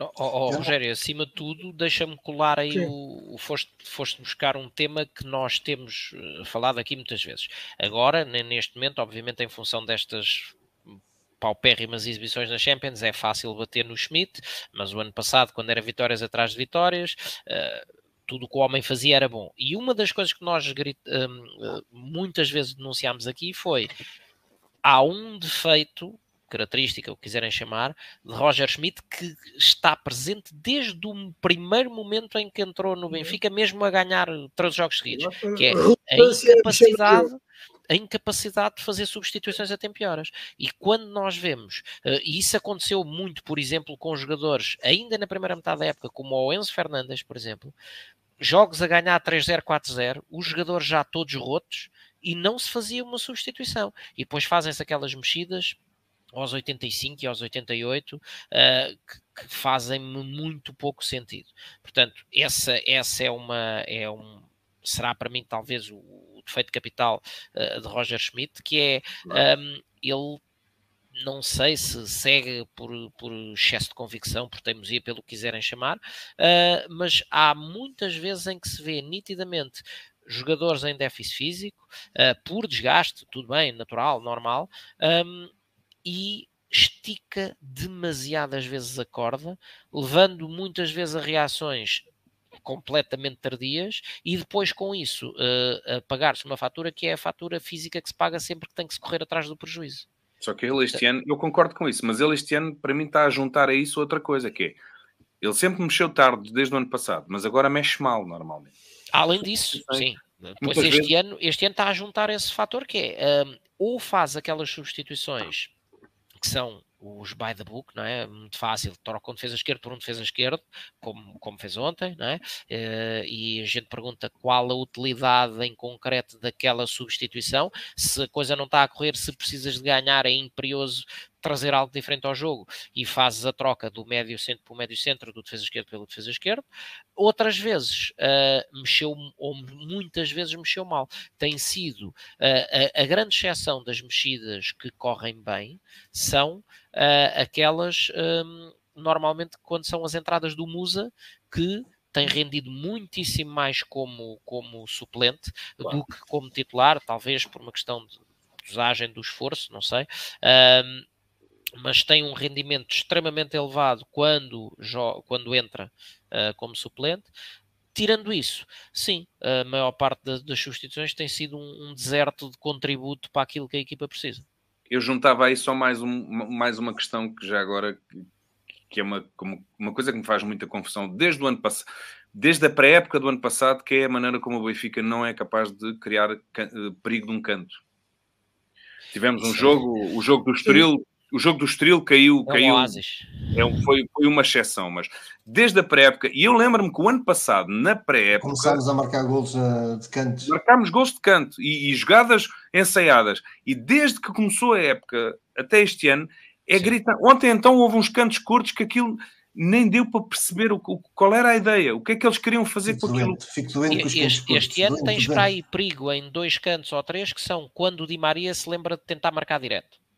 De resto... ótimos cabeceadores. O António Silva é um ótimo cabeceador, o Otamendi, o próprio Orsens, o João Neves é, é um, é baixíssimo, mas cabeceia. Mas, sim. É, é incrível a, a, cabecear. Tu tens o Musa, tens muitos jogadores, não se consegue marcar um canto em condições e, e, e criar perigo de um canto, de um, de um lance tenso. E há, outra e há mais coisas, porque olha, quando o, o jogo antes deste, que foi o do, o do o jogo antes da paragem foi Estoril, foi Estoril, né? que ganhámos no fim com, com ganhámos o no final, sim. Esse jogo foi das piores exibições que o Benfica fez da Era Schmidt, e já nem estou a contar com esta Real Sociedade, porque o adversário também, também era, era diferente. Um, mas, mas, mas esse, esse jogo foi horrível. E, mas nesse jogo, quem estava a comentar esse jogo na, na Sport TV era um tipo que eu aprecio, que é o Pedro Henriques, que acho que é um tipo que faz uma leitura muito boa dos jogos.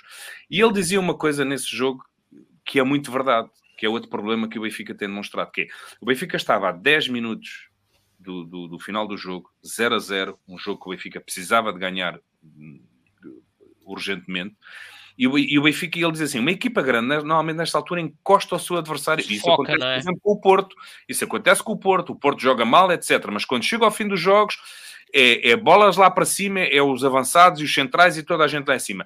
E ele nem o segundo avançado ele pôs, ele nem o Arthur Cabral ele pôs para juntar ao Musa. O Benfica não, nunca faz isso, nunca sufoca o adversário. Até aquele gol do canto caiu realmente foi um milagre. A gente ganhou o jogo no Estoril com um milagre, porque nós não fizemos nada para ganhar aquele jogo e, a equipa nunca teve dinâmica para encostar o, o Estoril às cordas e, e, para ser bolas, bolas oposto, guarda-redes a defender, isso tudo nunca aconteceu. O Benfica, nos últimos 20 minutos, criou duas ou três oportunidades de gol, se for muito. Isto, isto é uma coisa que não acontece regularmente. O Benfica não encosta. Nós não temos um plano para estamos empatados a 5 ou 10 minutos do fim, então agora entra este, entra aquele, e a partir de agora eles não saem da, da área e é, e é até entrar. E, e, e, o Porto Sérgio Conceição nisso é exímio. Por isso é que eles estão fartos de ganhar jogos aos 90 e tal minutos. Isso e, e, outras coisas, mas pronto, que não interessam para aqui. e, e aos cento e tal. E... Exato. Exato. Epá, mas, mas isto é. Ou seja, mas pressionam, estão lá em cima, claro. Não, é verdade. E tem encostado às cordas. E o, o Marcano vai lá para cima e, o, e os centrais vão lá para cima e entram dois pontas de lança quando não são três, daqueles que, que encostam. E o Benfica não faz isso. Não há um plano para estamos empatados, não sei o quê, agora nós temos que ter aqui, estamos a jogar com uma equipa inferior a nós, eles agora não saem dali e é até ela entrar. Não temos, não temos esse plano também. E não, não, não, eu não vejo a equipa com essa capacidade e com essa dinâmica. Uh, Pedro, agora a tua opinião, sendo que eu tinha perguntado Sim, também, é. mas o Carlos, o Carlos mudou, refletiu um pouco sou, sobre, sou o balneário. balneário. Peço desculpa. Sabes, olha, Rui, um, é assim, ainda, ontem, ontem ouvi logo isto no estádio, conforme o jogo, o jogo ia decorrendo e o resultado, a derrota, ia, ia ganhando cada vez mais, mais contornos de, de ser o resultado final e depois durante o dia de hoje foi, houve muito... Há sempre esta ideia de quando o Benfica não ganha, há falta de atitude dos jogadores e ou problemas de balneário.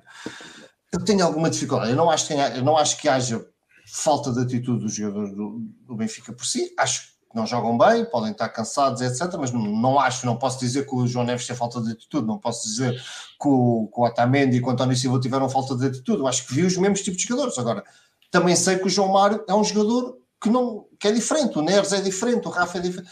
Eu acho que os jogadores que foram, nesse aspecto, foram iguais a, a si próprios. Há uma discussão, e acho que pode ser válida, uh, que é, por exemplo, o número de faltas que a, que a equipa comete, uh, que pode uh, demonstrar que, de facto, pelo menos não há uma intensidade de, ok, se passa a bola ou não passa ao jogador e mata logo ali a jogada.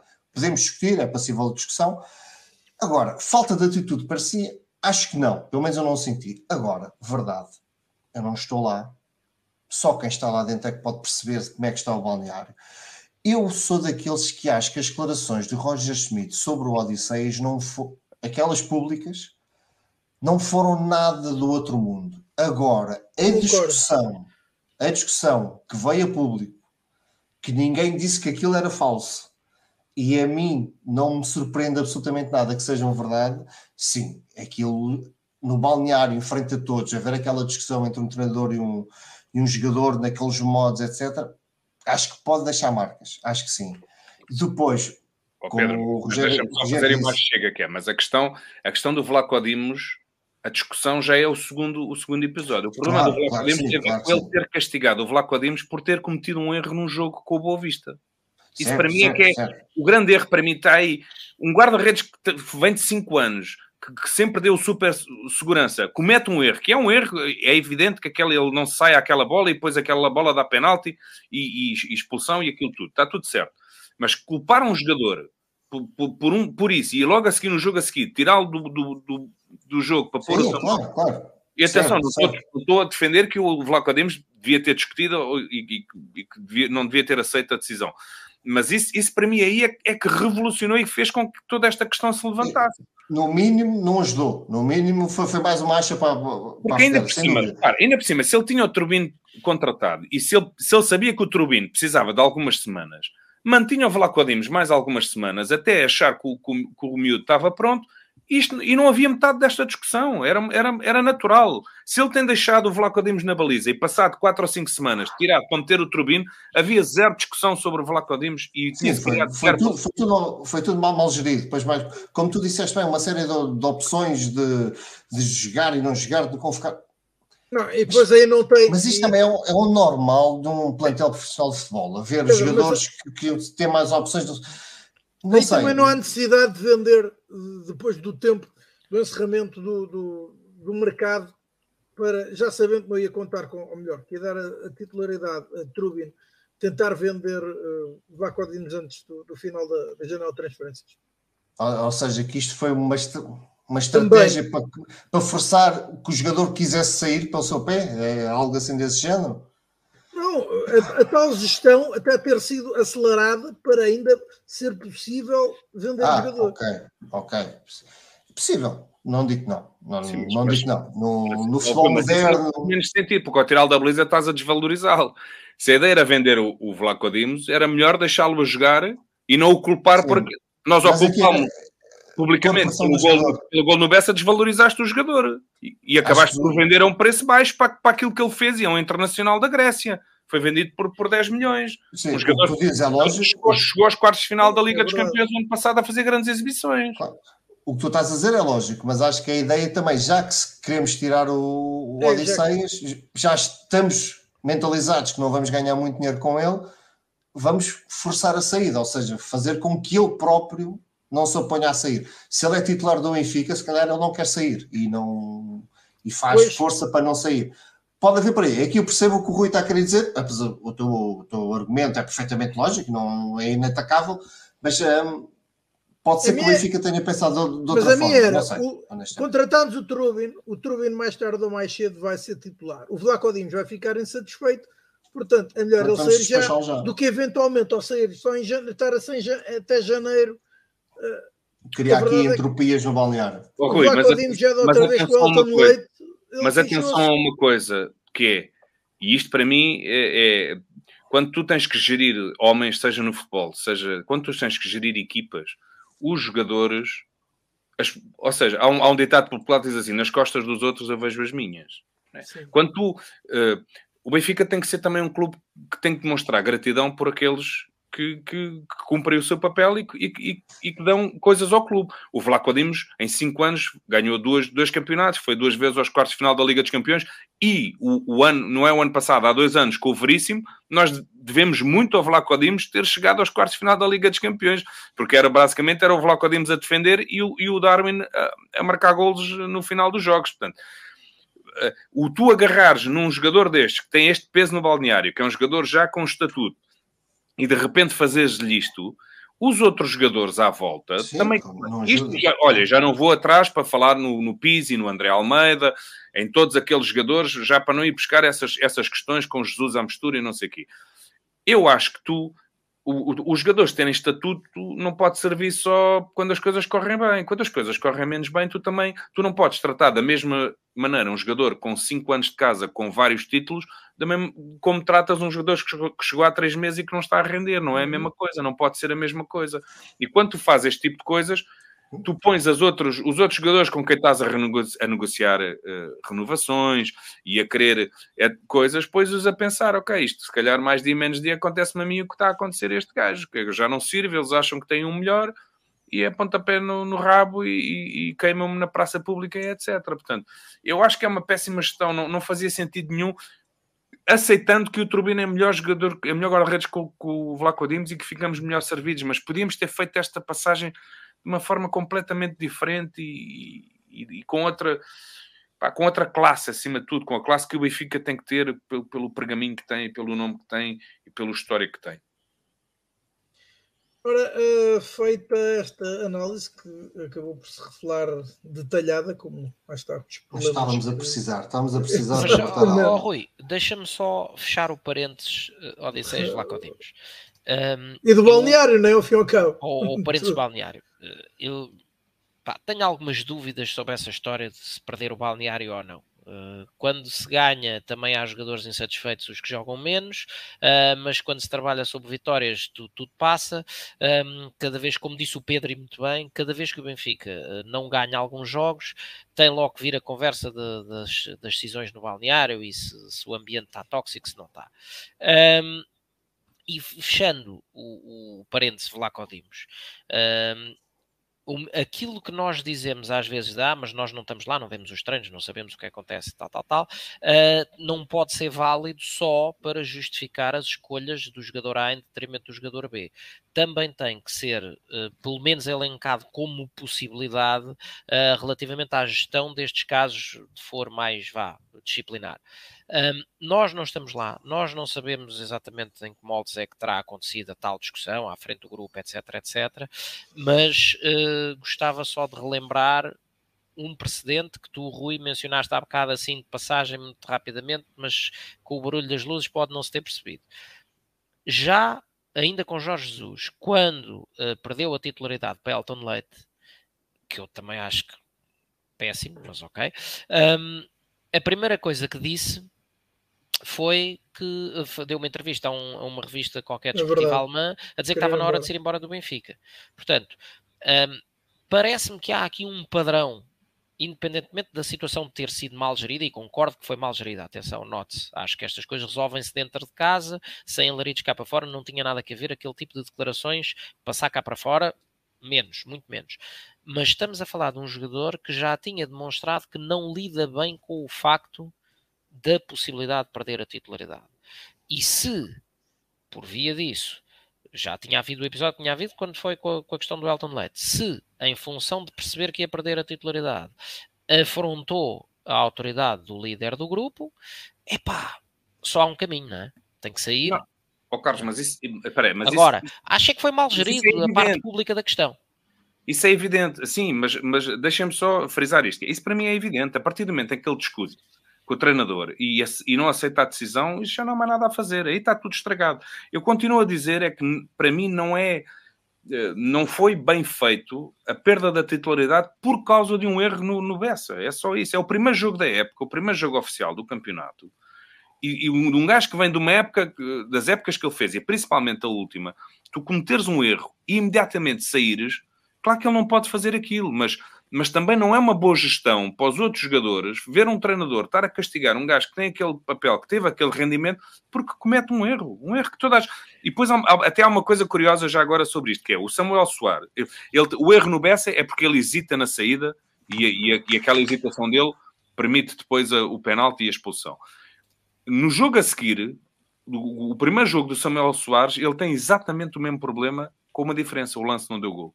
Mas o Samuel Soares faz exatamente o mesmo erro do Vlaco Dimos e há lá uma bola que é metida nas costas da defesa e ele hesita e não vai. Só que por acaso aquela bola não entrou. Pronto, é só isso. A partir do momento em que ele discute, pá, já não há nada a fazer, está tudo perdido. A, a questão de criticá-lo publicamente e a seguir tirá-lo da equipa um jogador que tem aquele estatuto, para mim não é uma opção inteligente, principalmente, volto a dizer, quando tu tens um, tu sabes que a tua perspectiva é que daqui a algumas semanas tens um, um guarda-redes que vai entrar e ele vai ser substituído. É só isso, porque a partir do momento em que ele discute não há nada a fazer. É, é disciplina, claro, é óbvio. Acho que, acho que há, é um bocadinho mais do que isso. Eu, eu percebo, percebo a, a, tua visão numa perspectiva de chegar ao início da época e fazer reset, uh, mas efetivamente o desconforto com alguns dos erros de Vlaco Dimos uh, não é uma coisa que começou na primeira jornada no Bessa, não é? Ah, uh, mas mas falámos, falámos nisso. Diz-me lá um lance em que, em que o Vlaco Dimos tinha, tenha falhado no, no, no, no, ano anterior, na época anterior, e que tenha Opa. dado estes problemas. Ele fez uma época quase perfeita, Carlos. A questão é essa. Os programas do Vlaco Dimos foram nas, nas primeiras épocas. E há coisas em que ele nunca vai ser incrível. Ele com os pés nunca vai ser incrível. Ele a sair da baliza nunca vai ser incrível. Mas ele, ele não tem cometido erros nesse. Ele não cometeu erros o ano passado nesse, nesse. Ele melhorou muito o jogo dele. Também em função do rendimento da equipa, claro, e das vitórias e daquilo tudo. Ah, mas eu lembro, a, a, a Liga dos Campeões há dois anos, o jogo com o Ajax, o jogo Sim, com o Ajax, okay. em que a gente a ganha lá. A Liga dos Campeões expõe Vlaco Dimos ao que ele tem de melhor. Que ele, é um, ele sempre foi excelente entre os postos, ok? Uh, não, problema... e chegaste à Liga dos Campeões aos quartos de final no Sim. ano anterior. O ano passado chegaste com muito mérito. Há dois anos chegaste com uma sorte desgraçada e com grandes exibições do Vlaco Claro que sim, mas repara, aquilo que nós sempre dissemos aqui ao longo destes anos vários ah, do programa é um, o, o, melhor de Vlaco Dimos vê-se precisamente nas Champions, que são os contextos em que o Benfica é mais apertado. O Benfica, em contexto nacional, que joga eh, tirando destas últimas exibições, ok?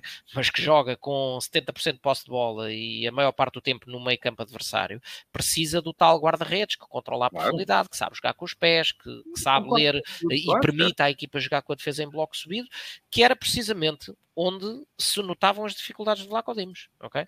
Agora, um, eu concordo na íntegra relativamente à questão da, das, das, declarações uh, feitas na praça. Epá, não me faz sentido nenhum. Uh, por mais que a razão esteja do lado de Vlaco Dimos, assumindo essa possibilidade, ou que esteja do lado de Roger Schmidt, ou que esteja 50-50, é-me indiferente. Isto resolvia-se dentro de casa, nunca da maneira que foi resolvido. Até porque uh, não havia precedentes. O Schmidt nunca, nunca fez isto com um jogador correto. nenhum. Correto. Pelo contrário. E eu, eu, eu prefiro muito mais um treinador assim. Eu, uma das mil razões que sempre me separaram do Jorge Jesus, havia muitas, mas uma delas sempre foi essa. A maneira como ele lançava para os jogadores as culpas das derrotas. Isto nunca faz isto. Isto não é de um líder, é de um cobarde. Sim, sim, sim. Foi cobarde. Na, derrota, na derrota a culpa é sempre. Ah, quando os jogadores ganhavam era ele que era um mestre da tática, quando eles perdiam era o, individualmente tinham falhado. não, isto não é de um líder. E o Schmidt nunca fez isso ano passado. Nunca, em, mesmo, em, mesmo em alguns jogos em que os jogadores falharam individualmente e houve falhas graves e ele, ele sempre os protegeu e sempre os defendeu.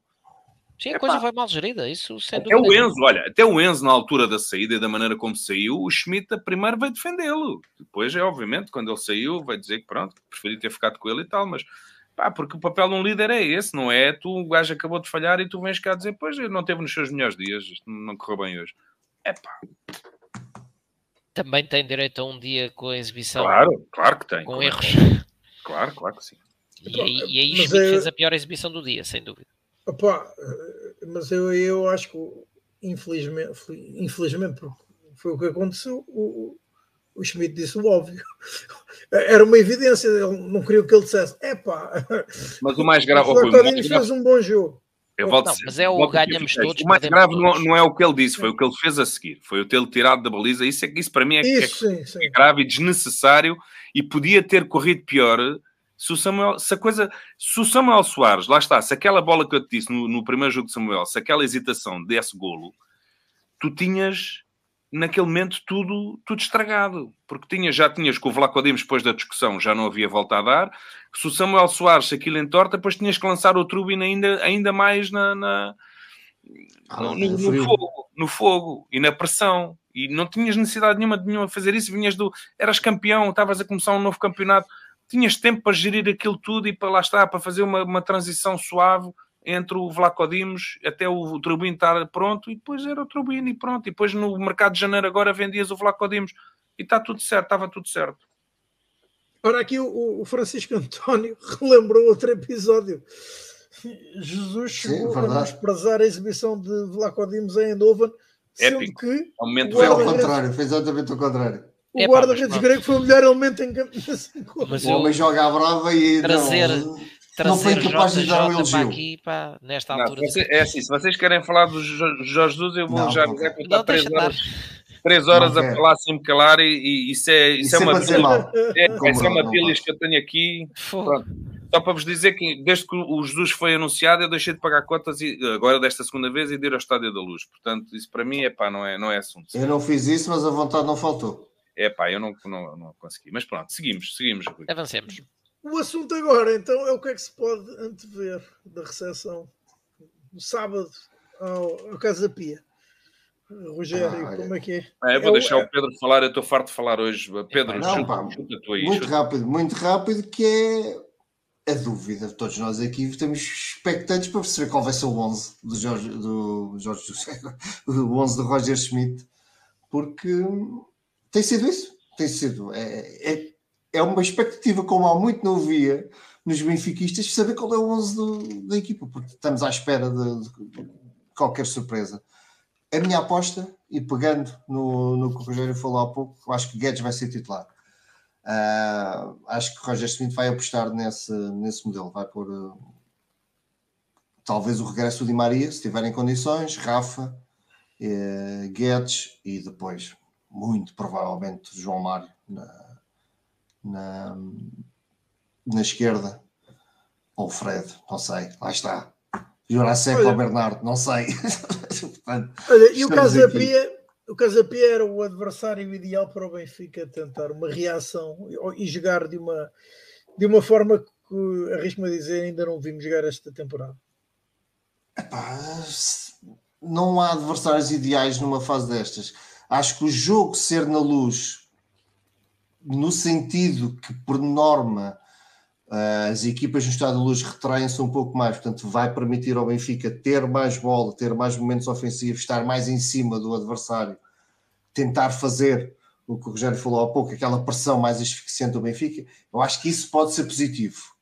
Uh, agora, o Casa Pia é uma equipa aguerrida, é uma equipa que, no ano passado, fez um belíssimo campeonato, que este ano não está, não está mal.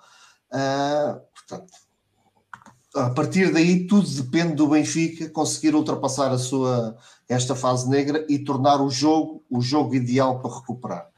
Uh, mas eu acho que neste momento, e também digo isso quarta-feira, portanto, espero que depois o jogo a mim me engane, eu acho que não, seja qual for o seu adversário, o Benfica não vai ter um jogo fácil.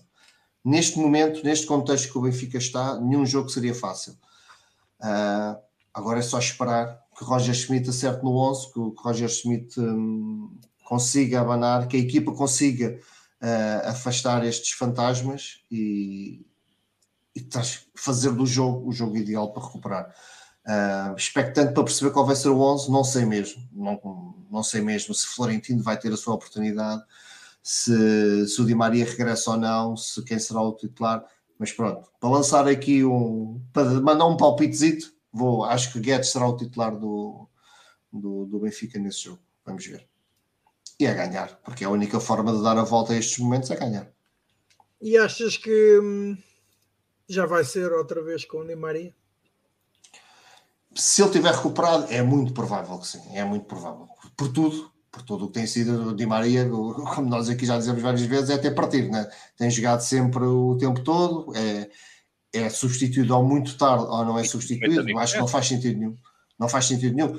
E eu adoro o Di Maria, atenção, acho eu sou daqueles que está muito, quando muito satisfeito o Di Maria ter regressado ao Benfica. Acho que o Di Maria tem estado a provar que é de facto uma mais-valia na, na, equipa, mas lá está, 35 anos, não faz, não, e não tem que fazer, não, não há necessidade do Di Maria fazer o, os 90 minutos, porque temos uh, substitutos para a sua posição que, que conseguem manter a, a, quali, a, qualidade da equipa em altas. Estando bem, acho que sim, acho que será titular. Acho que o regresso, pronto, é normal, ele tem sido titular o jogo, o, os jogos todos que, em que está disponível, portanto, em casa, contra o Casa Pia. Será uma surpresa se ele estiver bem, não, não ser titular. Uh, portanto, sim, regresso de Maria a fazer ali o, o, lado direito, o lado esquerdo ao Fred, ao João Mário, Rafa no meio e Guedes na, Guedes na, na frente. Uh, agora, a ver então, Rogério, agora tu, o que é que tu, o que é que esperas do jogo frente ao Casa Pia? Olha, eu, eu devo confessar que estou, estou preocupado. Estou realmente preocupado. Um, e vou explicar porquê. Bom, em primeiro lugar, cuidado com este Casa Pia, porque eu vi o jogo do, do Casa Pia no Dragão, logo à terceira ou quarta jornada. O Casa Pia jogou muito à bola. E o Casa Pia, para mim, só, tem, só teve um problema nesse jogo que foi a concretização. Nomeadamente aquele jogador que eles têm, o Goodwin, o, o jamaicano, penso eu. Sim. É, é um jogador incrível que só tem um problema, é que enfrenta a baliza, é, é assim tipo Rafa, né? que enfrenta a baliza aquilo nunca, nunca, quase nunca corre bem. Mas até lá ele, ele dá cabo da defesa. E o Casa Pia teve a ganhar no Dragão e perde o jogo aos 90 mais não sei quantos, uhum. com aquelas confusões todas mais uma vez, mas faz um grande mais jogo. Mais 15, pai. Mais 15. É, por acaso acho que não foi esse. Não, não foi esse. Brincar, mas, é, mas, mas, mas foi mas foi aos 90 mais 3 ou 90 mais 4, sim. Mas fez uma, uma grande exibição e mereceu, mereceu claramente trazer outro, outro, resultado do Dragão. Mas aquilo que me preocupa não é, obviamente, o poderio do, do Casa Pia. Aquilo que me preocupa, e, e vou-te ser sincero, mais ainda do que o jogo de ontem, preocupou-me muito aquilo que eu vi no Estoril. Uh, as decisões que, que, relembrando que o Estoril, portanto, vinhamos do jogo do jogo de Milão, uh, depois jogámos com o Estoril e havia uma paragem para as seleções, portanto. Uh, nesse, e, e, o, e o treinador do Benfica uh, decide, para já, decide pôr o, Casper Tengsted como ponta de lança principal, quando o Musa não tinha jogado em Itália. Atenção, o Musa não estava cansado fisicamente, porque não, entrou, entrou, entrou a 10 minutos do fim. A 10 minutos do fim. Com o Cabral. Exatamente. Portanto, uh, para, para, já decide mexer no, no, no do meio campo e pôr o Chiquinho com o Florentino, uh, né? Pronto, que, o, João Neves não percebe, o João Neves é um, é um miúdo de 19 anos, não tem mostrado fisicamente estar minimamente afetado pelos vários jogos que joga, tem obviamente aos 19 anos pode jogar muitos jogos, especialmente nesta fase da época, não me parece que tenha esse problema, e portanto o treinador do Benfica decidiu pôr Chiquinho e Florentino Luís, decide jogar com Tankstead na frente, uh, com, com, o João Mário, que também tinha tido até aí, um, nesta época, sejamos sinceros, gosto mais ou menos do João Mário. O João Mário, ano passado, fez uma época incrível. Este ano, quer na pré-época, quer nos primeiros uh, jogos da, da, época, não, não, não tem estado no, no seu melhor. E depois, mas o mais grave disto tudo é que, além das decisões iniciais, depois eu estou aqui a olhar para a ficha do jogo o, o, treinador do Benfica fez um jogo miserável, porque o, o Estoril teve várias ocasiões de gol na primeira parte, nós praticamente não tivemos... Não, tivemos duas bolas do Tankstead isoladas, que ele conseguiu não marcar gol nas, nas não duas acertar bolas. na baliza. Não acertar na baliza, e pior que isso, não correr em direção à baliza, ele corria em direção à linha de canto ah, e depois já sem ângulo é, é que chutava. Corria é para coisa, fora. Uma coisa estranhíssima, para um ponta de lança que joga no Benfica. Depois disso, aos 69 minutos, teve até aos 69 minutos para meter o João Neves e o Peter Musa. Aos 76 faz a, a, a substituição de todo. Eu acho a substituição mais incompreensível que eu, que eu vi até hoje no, no, no, futebol e principalmente em jogos de Benfica, que é o Jurasek acabou de fazer nos últimos jogos, já contei isto há bocado, faz duas assistências para gol, numa delas até faz uma grande jogada, faz um túnel ao, ao, ao jogador, ao outro jogador e, e, mete a bola no Musa que chuta para cima e tal ou seja, o, o, o Jurasek teve os melhores 10, 15 minutos desta época e é substituído pelo Bernardo. Exato, depois de uma exibição apagada, que foi quando começou a jogar a bola que ele o tirou. Foi, os, os, quando ele está a fazer os melhores 15, 20 minutos da, da, da temporada, com a camisola do Benfica ao peito, ele tira e substitui pelo Bernardo aos 76 minutos e aos 86 põe o Gonçalo Guedes. Portanto, num jogo em que o Benfica está empatado 0 a 0 com o Estoril, que era o último classificado e que não está a jogar nada, o treinador do Benfica não esgotou as cinco substituições que tem para, para, com o Tiago Gouveia. O tal Tiago Gouveia, que nós vimos ontem a fazer aquilo que fez, e, e na sexta-feira, que faz um golão lá no, nos Açores, esse Tiago Gouveia não foi a jogo, nem o Arthur Cabral, que custou 20 milhões, num jogo em que o Benfica está empatado 0 a 0 aos, aos 8, eh, marcamos aos 90 mais 3, aos 90 minutos. Portanto, eu no final desse jogo disse para quem estava a ver o jogo comigo, ou o Rui Costa agora, nas paragens da seleção, uh, das seleções, pá, tem uma conversa franca com este gajo e lhe diz: Olha, pá, isto, isto, isto, isto e aquilo.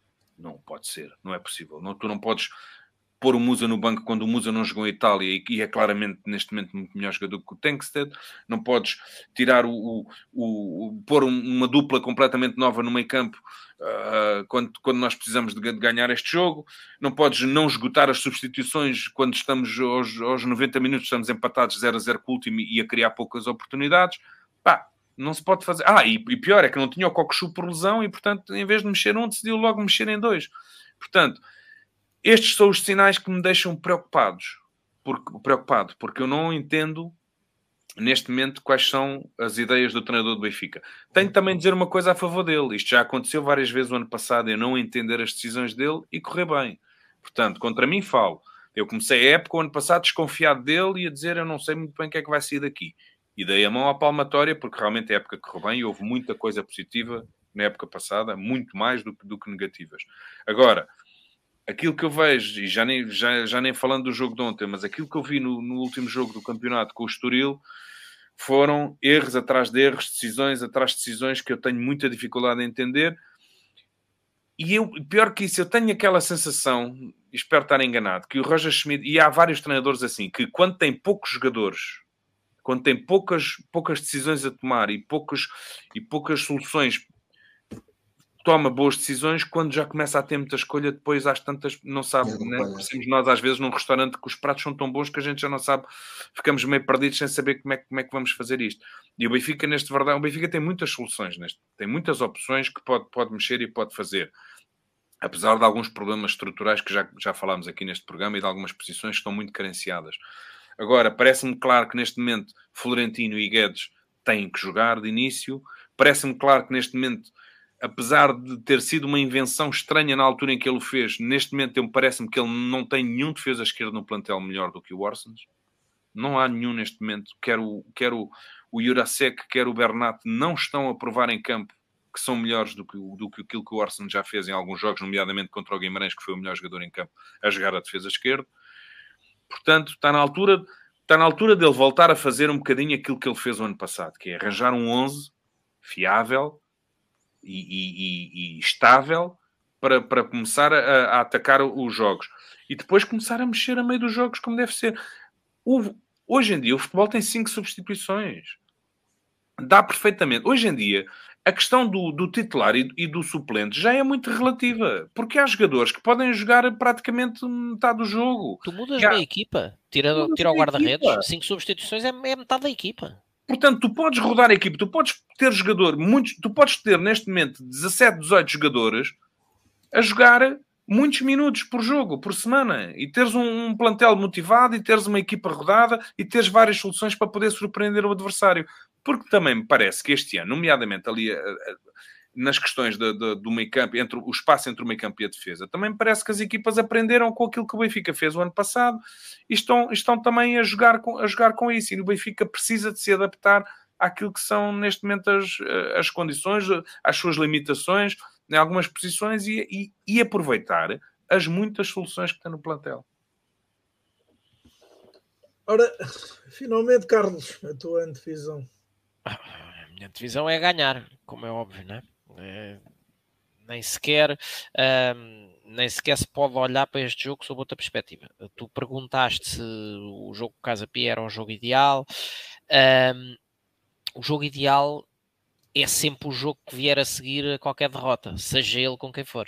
Porque, obviamente, que, que é um bocado como aquela do cair do cavalo e montar logo a correr, não é? Um, o Benfica tem esta questão, que é um, que é um bocado o preço de, da sua grandeza.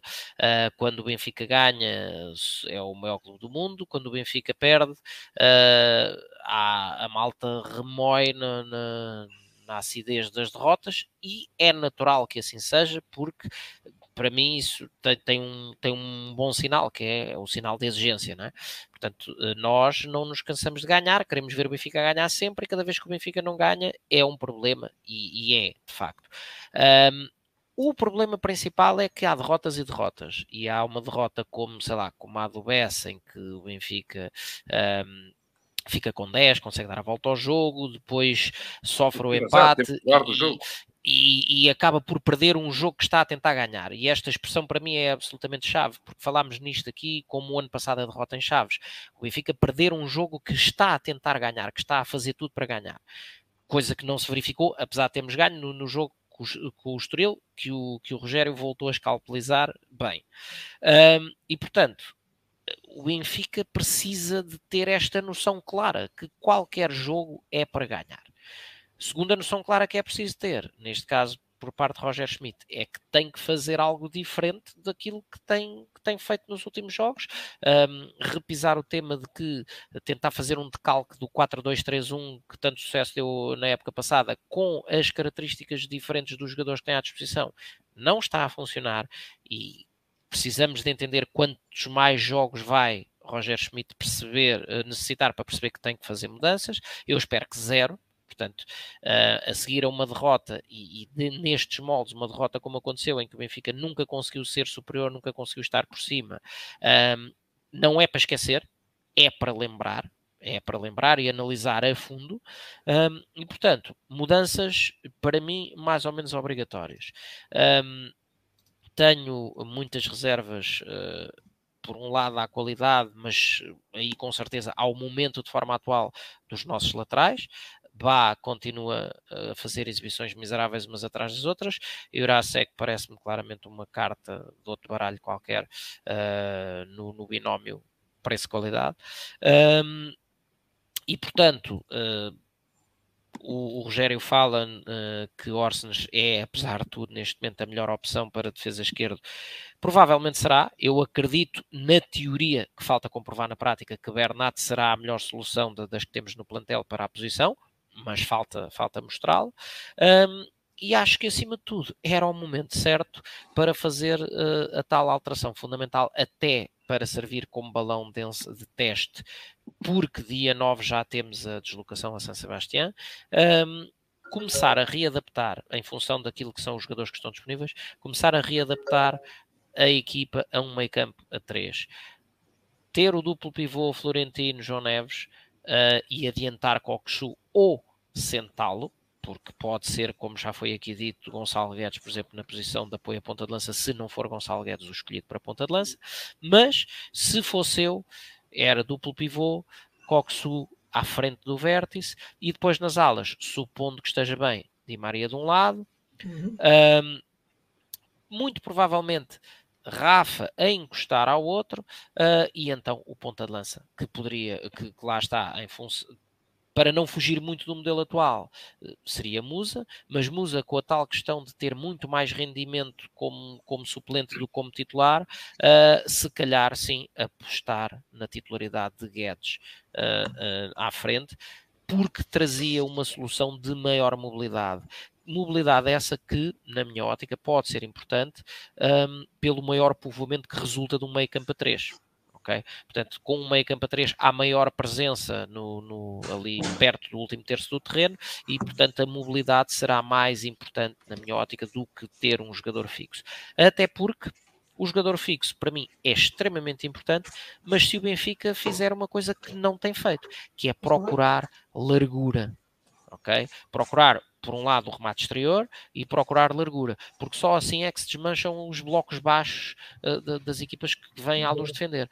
Senão, vou-me repetir pela enésima vez, temos aquele problema de querer entrar sempre em tabelinhas pelo meio, onde se concentram 20 jogadores, porque todos se põem a defender a área se virem que o Benfica nunca procura lateralizar um, e, portanto, a defesa nunca tem necessidade de abrir o harmónio e com isso criar os espaços que, que, que a qualidade superior dos jogadores permite explorar.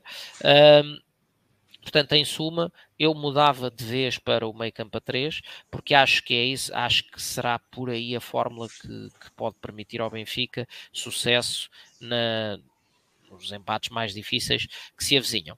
Se é isso que Roger Schmidt vai fazer, eu sinceramente acho que não. Aliás, nós temos feito em tom de brincadeira, às vezes falamos aqui no, no Toto Schmidt uh, e nunca acertamos, nunca conseguimos fazer acertar 11 resultados no Toto Schmidt, porque todas as semanas uh, ele nos tem presenteado com uma ou outra, às vezes mais, uh, surpresa digamos assim, uh, face àquilo que nos parece a nós, que volto a repetir, somos meramente adeptos, comentadores, o que quiserem, não estamos lá dentro a ver o que é que se passa durante a semana.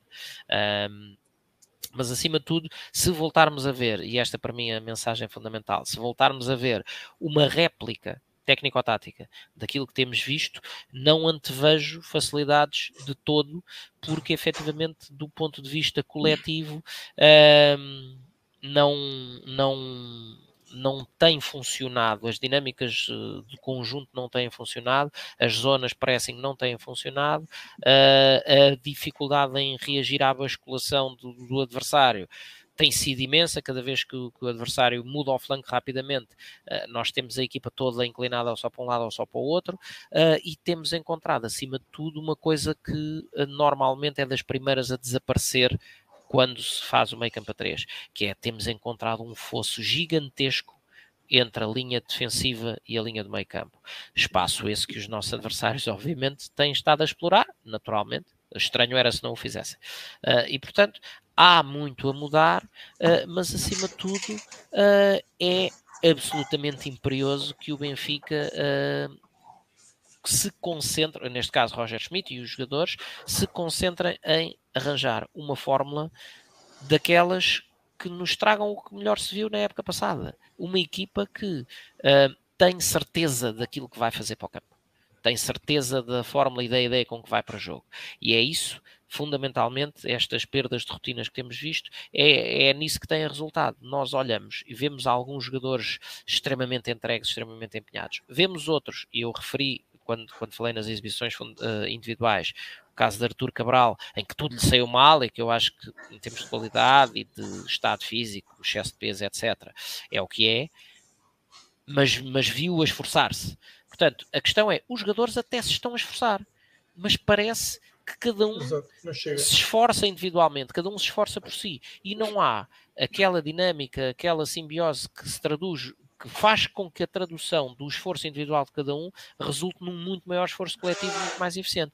Nós, neste momento, temos 11 jogadores em campo, não estamos a ter uma equipa. E, portanto, o que urge é que Roger Schmidt volte a colar as várias peças do puzzle e que o Benfica volte a ter uma equipa. Se este é o jogo ideal, epá, seria sempre, nem que fosse contra o Real Madrid ou coisa parecida. A seguir a um, um jogo mal conseguido, o jogo ideal é sempre o seguinte. Portanto, hum, é ir para, ir para jogo com uma fórmula que funcione, porque também, agora fazendo o contraponto, epá, ganham-se dois ou três jogos seguidos e imediatamente, uh, dois ou três jogos seguidos a jogar bem, não é como aconteceu com o Estoril, uh, porque vamos em sete vitórias consecutivas, mas muitas delas não convenceram.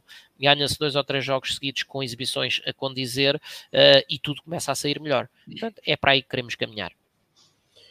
Ora, um, um caminho que tem sido traçado ao longo deste tempo todo é o do Estádio da Luz, o estádio do Sport Lisboa Benfica faz 20 anos. Um, Rogério, que balanço é que se pode fazer, sendo que antes de passar a palavra, recordo foi hoje inaugurado então o mural dos campeões no Estádio da Luz, são 20 jogadores que passo a dizer, alguns deles marcaram inclusivamente presença hoje ou esta noite no Estádio da Luz durante essa homenagem. O lançamento, ou uh, neste caso, um, quem ajudou a retirar a lona do mural ao presidente Rui Costa foi uh, Oscar Cardoso, que é o jogador que mais golos marcou até o momento na história do Estádio da Luz, apontou 104 golos em 147 partidas realizadas na nossa catedral. Posso Ainda dizer fazia uma perninha. Sim, que ele continua a marcar golos, portanto. Chegou aos 400, Chegou aos 400 esta agora. semana na carreira. Ora então, guarda-redes Oblak e Ederson, sendo que nenhum deles eh, acho que chegou a completar uma época no Benfica como titular. Depois, defesas André Almeida, Nelson Semedo, Luizão, Garay, Rubem Dias, Otamendi e Grimaldo. Centrocampistas Rui Costa, Pablo Aymar, Simão Sabrosa, Angel Di Maria. Aqui, se calhar, no Rio Maria, não sei se já podemos contar como avançados, mas pronto.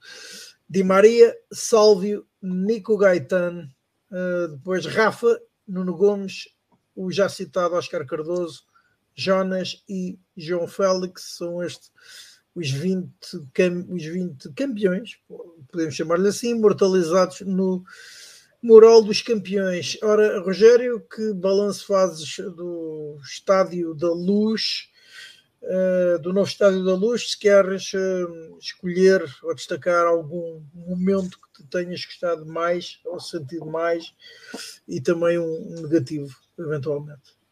Olha, deixa-me só aqui.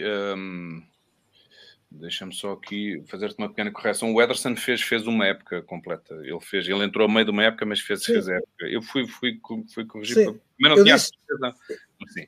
Eu disse como titular. Não, mas fez, fez uma, fez uma e meia. Sim. Fez uma e meia como, como titular. Ele entrou a meio de uma, mas a seguir é verdade. fez a época, a época é assim toda. Um, Olha, momentos. Eh, epá, eu, eu vivo muitos momentos no, no, no Estádio de Luz. Tenho, tenho tido essa, essa felicidade de, de, de viver muitos momentos de, e muitos deles de, felicidade. Uh, como vivi muitos no, no, no antigo, claro. Um, eu estava aqui a. Eu, eu, já, sabes que na minha cabeça. Uh, eu, eu, eu, misturo já muitas vezes o, o, que aconteceu no estádio antigo com o estádio novo, porque eu, de facto eu vou, eu ia muito. Sabes que o meu pai, o meu pai é sócio vitalício do Benfica, que é uma coisa, a maior parte das pessoas não sabe o que é, mas na verdade o sócio vitalício é, é, foi um péssimo negócio que o Benfica fez a, a, na altura em que, em que não havia as GMOCs e, e, as. Como é, como é, que se chama estas? Que, os empréstimos obrigacionistas, não havia estas coisas e o Benfica às vezes né, precisava de dinheiro e fez uma coisa uma altura que foi os sócios vitalícios, que é os, os sócios pagavam assim uma martelada de dinheiro, mas depois não pagavam mais cotas o resto da vida. E ainda hoje o Benfica está a pagar cara essa fatura, porque tipos como o meu pai, que felizmente já vai nos 80 e tais, continuam aí ao Estádio da Luz sem pagar rigorosamente nada. Mas então o meu pai é sócio vitalício do Benfica e, vai ao estádio e levava-me desde pequenino e eu vivi. Eu estou a dar aqui esta volta toda. Eu eu creio que uh, ajudem-me. a história do, do Rui Costa jogar pela Fiorentina na luz e chorar ainda já é neste novo estádio. Não, não, não. não, ainda, não, não. ainda foi, ainda foi ainda na luz antiga. É, ainda é no antigo. Foi em 90 anos. 90 anos, pois é, pois é, tens razão. Uh, mas, mas olha, há, há, um momento que eu me lembro, há um momento que eu me lembro que, que vivi, uh, e é um momento assim, é, um. É um uh, o jogo em si não é super especial, mas aquilo que aconteceu foi super especial, que foi os 10 a 0 ao Nacional eu estava no estádio nesse dia e é é foi um jogo assim muito épico e muito louco. Eu lembro-me que o Sabre, aquele, aquele ator português que, que ele estava ali perto de mim, ele gritava, ele já fazia vídeos para o, para, o, para o Instagram e tal, a dizer: Eu não acredito nisto está a acontecer. Ele estava completamente possesso e, portanto, foi um, foi um momento incrível. Um, epá, um momento triste que se calhar nem tem a ver muito com o Benfica, mas obviamente aquela final do Euro 2004 perdida eh, deixou-nos a todos ali um bocadinho, um bocadinho atravessados. Um, mas há um momento, eu, eu, convido toda a gente a ouvir, a ouvir no YouTube. Um, tu há pouco falaste aí bem, o meu, o meu cúmplice de, de, nestes últimos discos a fazer canções é o Zé Fialho Gouveia, que é filho do, do José Fialho Gouveia, que foi figura da, da televisão no, no deste país e é uma figura querida de, de, eu diria de várias gerações e o Zé Fialho Gouveia Pai foi ele que fez o discurso de inauguração deste novo Estádio da Luz e ele está no YouTube facilmente, eu fiz na pequenina uma pesquisa, se puserem discurso, inauguração do Estádio da Luz, são três minutos e pouco que vale a pena ouvir, porque é um, é um, é um discurso muito inflamado, muito daqueles que fazem mexer connosco E, e, portanto eu deixo aqui esse convite para todos agora no final do programa poderem ouvir, porque vale, vale muito a pena. Ora, hum, Pedro, e tu, que momentos é, é. destacas? Que, o que é que tu achas a influência que o Estádio da Luz trouxe para, para o Benfica, para a vida?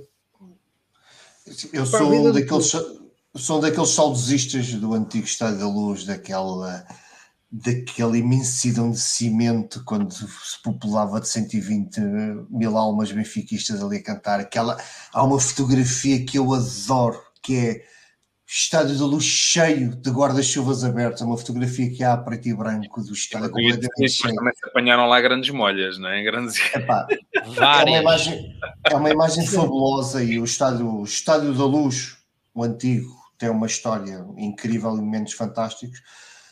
Este, felizmente, também tem estilo. Um, é um estádio mais pequeno, é um estádio mais moderno, com todas as comodidades que, que um estádio moderno traz.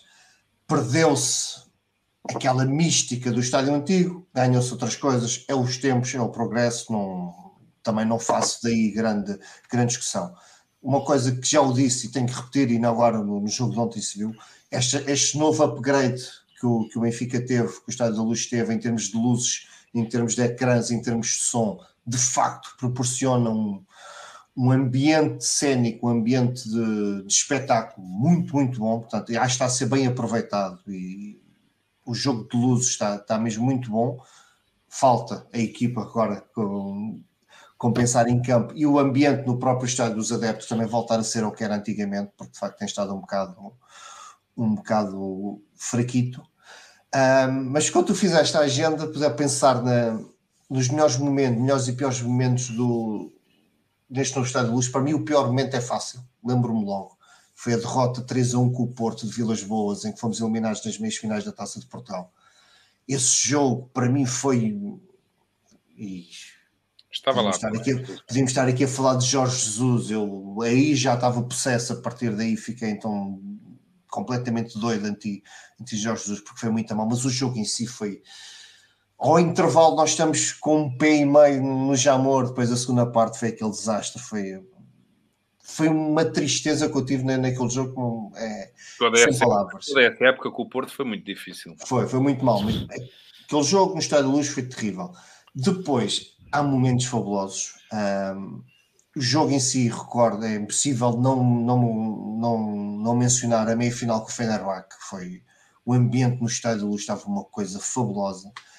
Há o gol do André Gomes ao Porto, aquele gol que ele faz o, o cabrito na, para a taça da Liga, foi um.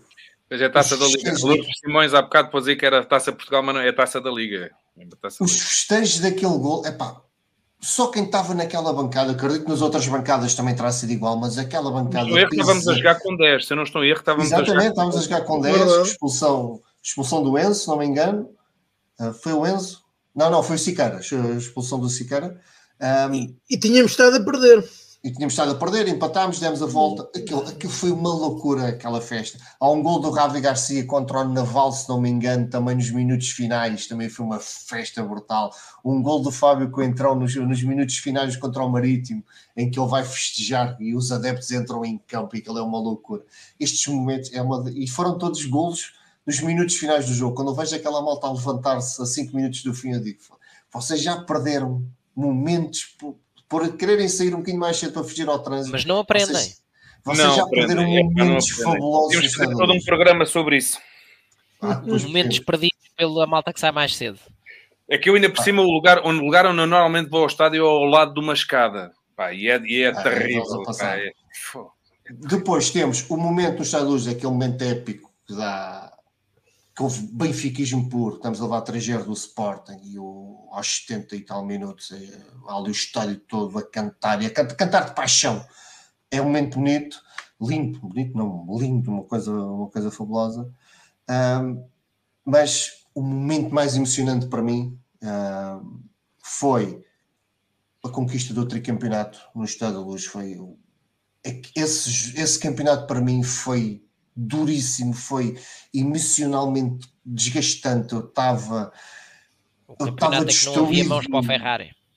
Era. Pá, o primeiro tá, de Rui Vitória.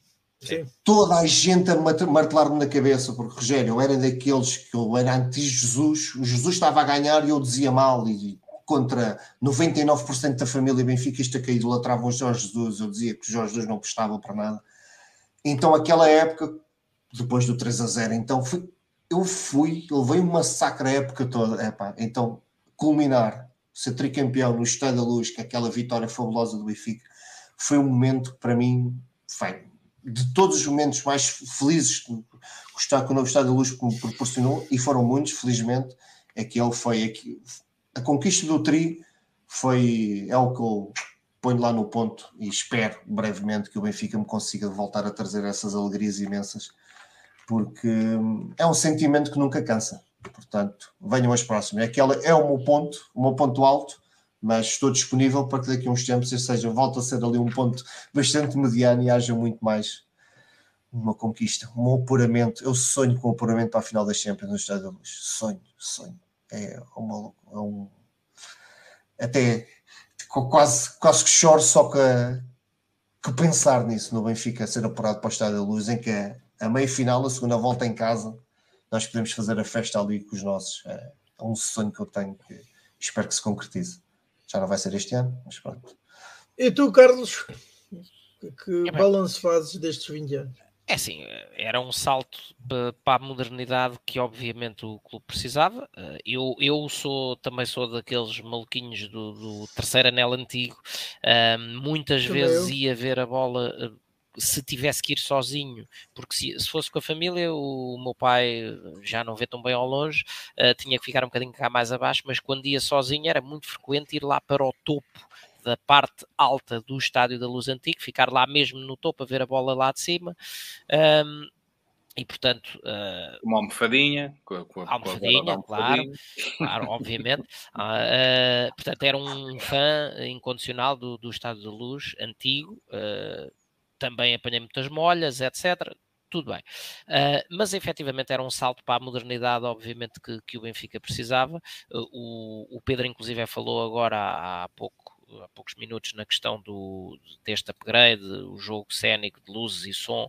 Um, eu a primeira vez que fui uh, ao estádio do Bayern Munique uh, levei com um espetáculo daquele género, porque eles têm-no também, e lá na Allianz Arena, e, e aquilo de facto impressiona, uh, e eu lembro-me de ter pensado, nunca, nunca vi assim uma coisa de, deste género no estádio uh, e hoje, hoje constato com, com prazer com alegria que um, o nosso espetáculo de luz e som uh, está perfeitamente a um nível que supera uh, aquilo que se vê no estádio do Bayern uh, e, portanto, está num, num, patamar qualitativo extremamente alto, extremamente elevado, como o Benfica merece. Eu tenho lugar no estádio desde que o estádio existe, lá no mesmo sítio, no setor 1. Um, costumo dizer que é o melhor lugar do estádio, porque se é lá que estão as câmaras de televisão, é porque, é porque é dali que se vê a bola como deve ser, uh, mesmo em cima da linha do meio campo, portanto mais central que aquilo, impossível. Um, e devo ter falhado, ao longo destes 20 anos de Estádio de Luz, uh, eu devo ter falhado, e juro-vos que não estou a exagerar, se falhei 10 jogos em 20 anos foi muito. Uh, vou sempre ver uh, os jogos do Benfica em casa, sempre que posso vou fora, mas em casa então é religioso, e portanto estive nestes jogos todos, estive nestes, nessa, nessa fabulosa eliminatória contra o Fenerbahçe, em que o Benfica faz um jogo de mão cheia, uh, estive no, no gol de letra do Di Maria, não é, que, que pronto, se aquilo não entra, dá vontade de, de espancar o rapaz, mas com, com, a ousadia dos génios. Uh, Di Maria fê-lo, estive no 2-0 contra o Porto, com o jogo dos Eusébios, um, estive no jogo de 2005 contra o Sporting, estive na tal meia-final contra o Liverpool, uh, portanto, é assim, uh, quartos, quartos de final, não é, não é meio.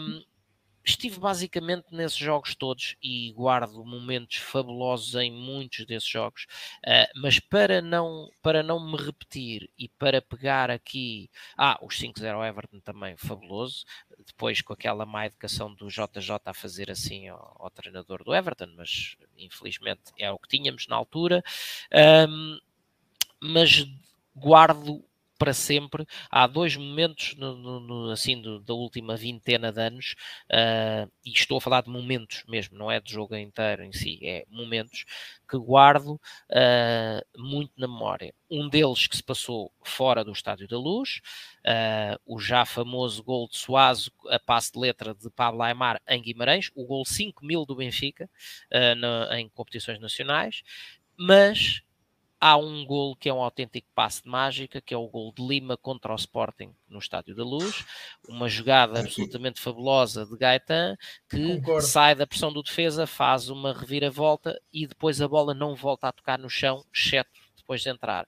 Tabela com Sálvio, bola pelo ar, recebe de Sálvio pelo ar, passa pelo ar para Lima, que aparece todo de lado, um pontapé de moinho, quiserem chamar aquilo, e a bola só para no final da baliza e ver este tipo de, de, lances acontecer ao vivo, ali aquelas pinceladas de gênio, um, com, com, o ambiente efervescente que se cria nesses momentos, uh, são os tais casos que eu digo que quem só vê futebol na televisão, sinceramente não sabe o que está a perder.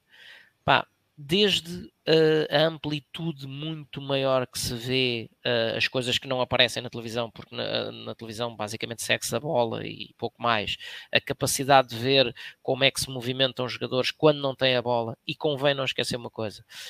Me, apesar da posse não ser equidistribuída, mas uma coisa que, que já disse aqui muitas vezes, tirando os guarda-redes, são 20 jogadores, é uma bola, a bola está a 5% em cada um, 95% do tempo dos jogadores passa-se sem bola. E ver um jogador sem bola diz muito daquilo que é a qualidade desse jogador. Cá está, 8-1 ao, ao, Setúbal com uma exibição assombrosa de Pablo Aymar, que marca um daqueles golos da vida, também marca um contra o Passos de Ferreira. Uh, estar lá nestes jogos é o que faz a diferença, é o que faz com que depois se olhe para trás e, e continue a valer a pena, faça chuva, faça sol, esteja frio, esteja calor, esteja a chover, pá, ver um jogo no estádio é outra coisa. Uh, e portanto, no estádio de luz. Um, foram, foram-nos proporcionados muitos momentos bons, também foram alguns uh, difíceis, como episódios da rega e coisas do género. Um, o, acho que o Benfica já deve a si mesmo mais títulos neste novo estádio do que aqueles que efetivamente conquistou. Um, mas uh, acho que qualquer estádio que tenha visto uh, momentos como este, como o gol de Luizão, génios génios puros como Pablo Aymar, como Jonas, como a fase final de Rui Costa, uh, tem que ser sempre um estádio onde já se passaram momentos verdadeiramente abençoados. Não esquecer os grandes brilharetes de Taquara, que tantas vezes uh, levou ao êxtase um, os adeptos, uh, e portanto, os momentos desse desse jogador que, apesar de só ter feito seis meses, pelos vistos, mereceu o lugar no moral dos campeões, os momentos mais geniais de João Félix quando, quando se estreou. Portanto, há muito por onde escolher uh, em termos de momentos bons, uh, mas lá está, a ter que destacar um e para não para, fique, entre a indecisão do, do momento do 2-0 de Rodrigo contra o Porto, uh, vestido de Eusébio, uh, mas o, uh, a nota artística do, do gol que elenquei de, de Lima acho que opto pelo segundo, até por uma simples, uma simples nota pessoal. Uh, Lima foi para mim um daqueles dos, dos jogadores mais injustiçados uh, em termos do estatuto que conseguiu no Benfica, uh, com três duplas diferentes. Primeiro com Cardoso, depois com Jonas e, e, com Rodrigo, era sempre a rotunda do futebol atacante do Benfica, um verdadeiro operário e ao lado dele qualquer outro avançado jogava bem uh, e portanto acho que é um jogador absolutamente marcante e que merece uh, esta distinção porque teve o, mérito e, e, a felicidade de inscrever uh, o seu nome como autor daquele que para mim é dos golos mais bonitos que vi no Estádio de Luz, sendo que também vi um golaço absolutamente inacreditável, de pé esquerdo, de Maxi Pereira contra o AC Milan, que manda uma bomba depois de defletir da direita para o meio, uh, manda uma bomba de pé esquerdo. Foi e, portanto, dos seus primeiros jogos até pelo Benfica. Momentos desses, epá, momentos desses não, não faltam ao longo de 20 anos de história. Uh, agora lá está, é, é, é, preciso, é preciso estar, é preciso ir. Uh, e quando às vezes me dizem, ah, tal, foste ver o Benfica, foste ver o Benfica perder. Epá, quem vai sempre vê muitas vitórias e, e, também apanha com as derrotas, faz parte, mas não, não trocava isso por, por ver nenhum desses jogos no sofá. Portanto, muitos parabéns ao Estado da Luz.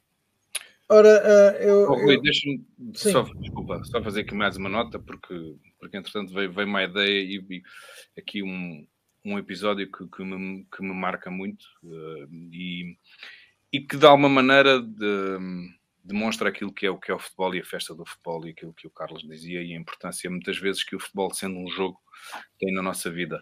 Um, o, o, o, último título que, que ou o título que nós ganhámos com, com o Bruno Lage, que foi um, um ano um ano épico, o 37. Foi, foi um ano épico eu, infelizmente, não, não pude estar no estádio nesse jogo, porque uma das piores coisas que a minha profissão tem é que, é que eu trabalho muitas vezes ao fim de semana, tal como jogos de futebol, e infelizmente, e fico pior que estragado, mas muitas vezes acontece-me uh, os meus concertos serem que serem dias em que o Benfica joga. E, e, esse foi um desses casos, eu estava no Algarve a trabalhar. Olha, eu, eu também. Os meus tens que mudar de e não é? E às vezes a pessoa que gera a agenda. Tem que mudar de profissão. Tem que mudar de profissão. Uh, mas, e já fiz, e vocês não imaginam a quantidade de coisas que eu já fiz, entre as quais estar a tocar com, com o telemóvel uh, a falar o jogo, como nesse caso, como nesse, no dia em que, em que, em que nós fomos campeões com, com, com, o Bruno Lage. Mas esse, essa semana, esse, esse campeonato, tal como aquele do, do, do tri que o Pedro falava, né? o, ano, o, ano, o ano em que tivemos tudo, tudo contra nós e, e mesmo assim demos, demos uma prova cabal do nosso poderio, foram de facto dois dois dos títulos mais, mais saborosos que eu vivi, talvez junto com o dos 6-3 em Alvalade, os três títulos mais, mais saborosos que que eu vivi do Benfica.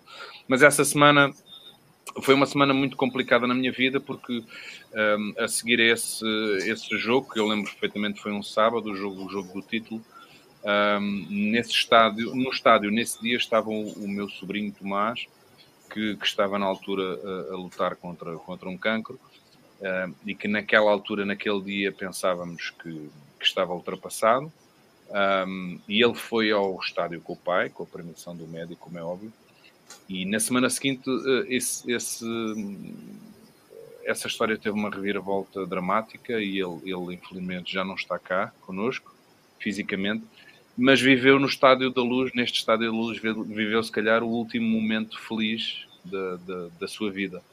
Um, e portanto o futebol também é isto, e o futebol é a família. E o Tomás, naquele dia com o seu pai, viveu, viveu uma alegria enorme, como muitos dos benfiquistas. E portanto eu também não gostaria de, de deixar de dar aqui esta, mais uma vez, relembrá-lo, porque ele está sempre, obviamente, comigo e na, na, minha memória, mas, mas deixar este momento que foi de facto. Eu não, infelizmente não pude lá estar, mas eu sei que foi um momento muito feliz e provavelmente o último da vida dele. Portanto, isto também é o futebol e isto também é o Benfica. Muito mais que um jogo, sempre. Muito mais. Ora, e é então com esta recordação e com esta evocação do Rogério concluímos este Falar Benfica. Desde já agradeço ao Rogério uma vez mais. Sempre um gosto falar ter aceito o nosso convite. Uh, também ao Pedro e ao Carlos por mais este programa. Marcamos encontro para a semana, então, para fazer o rescaldo desse, desse encontro com o Casa Pia. Até lá, tenham então, um resto de uma boa semana e saudações benfiquistas. Saudações benfiquistas. Um grande abraço, Rogério. Um abraço. abraço, Rogério. Obrigado.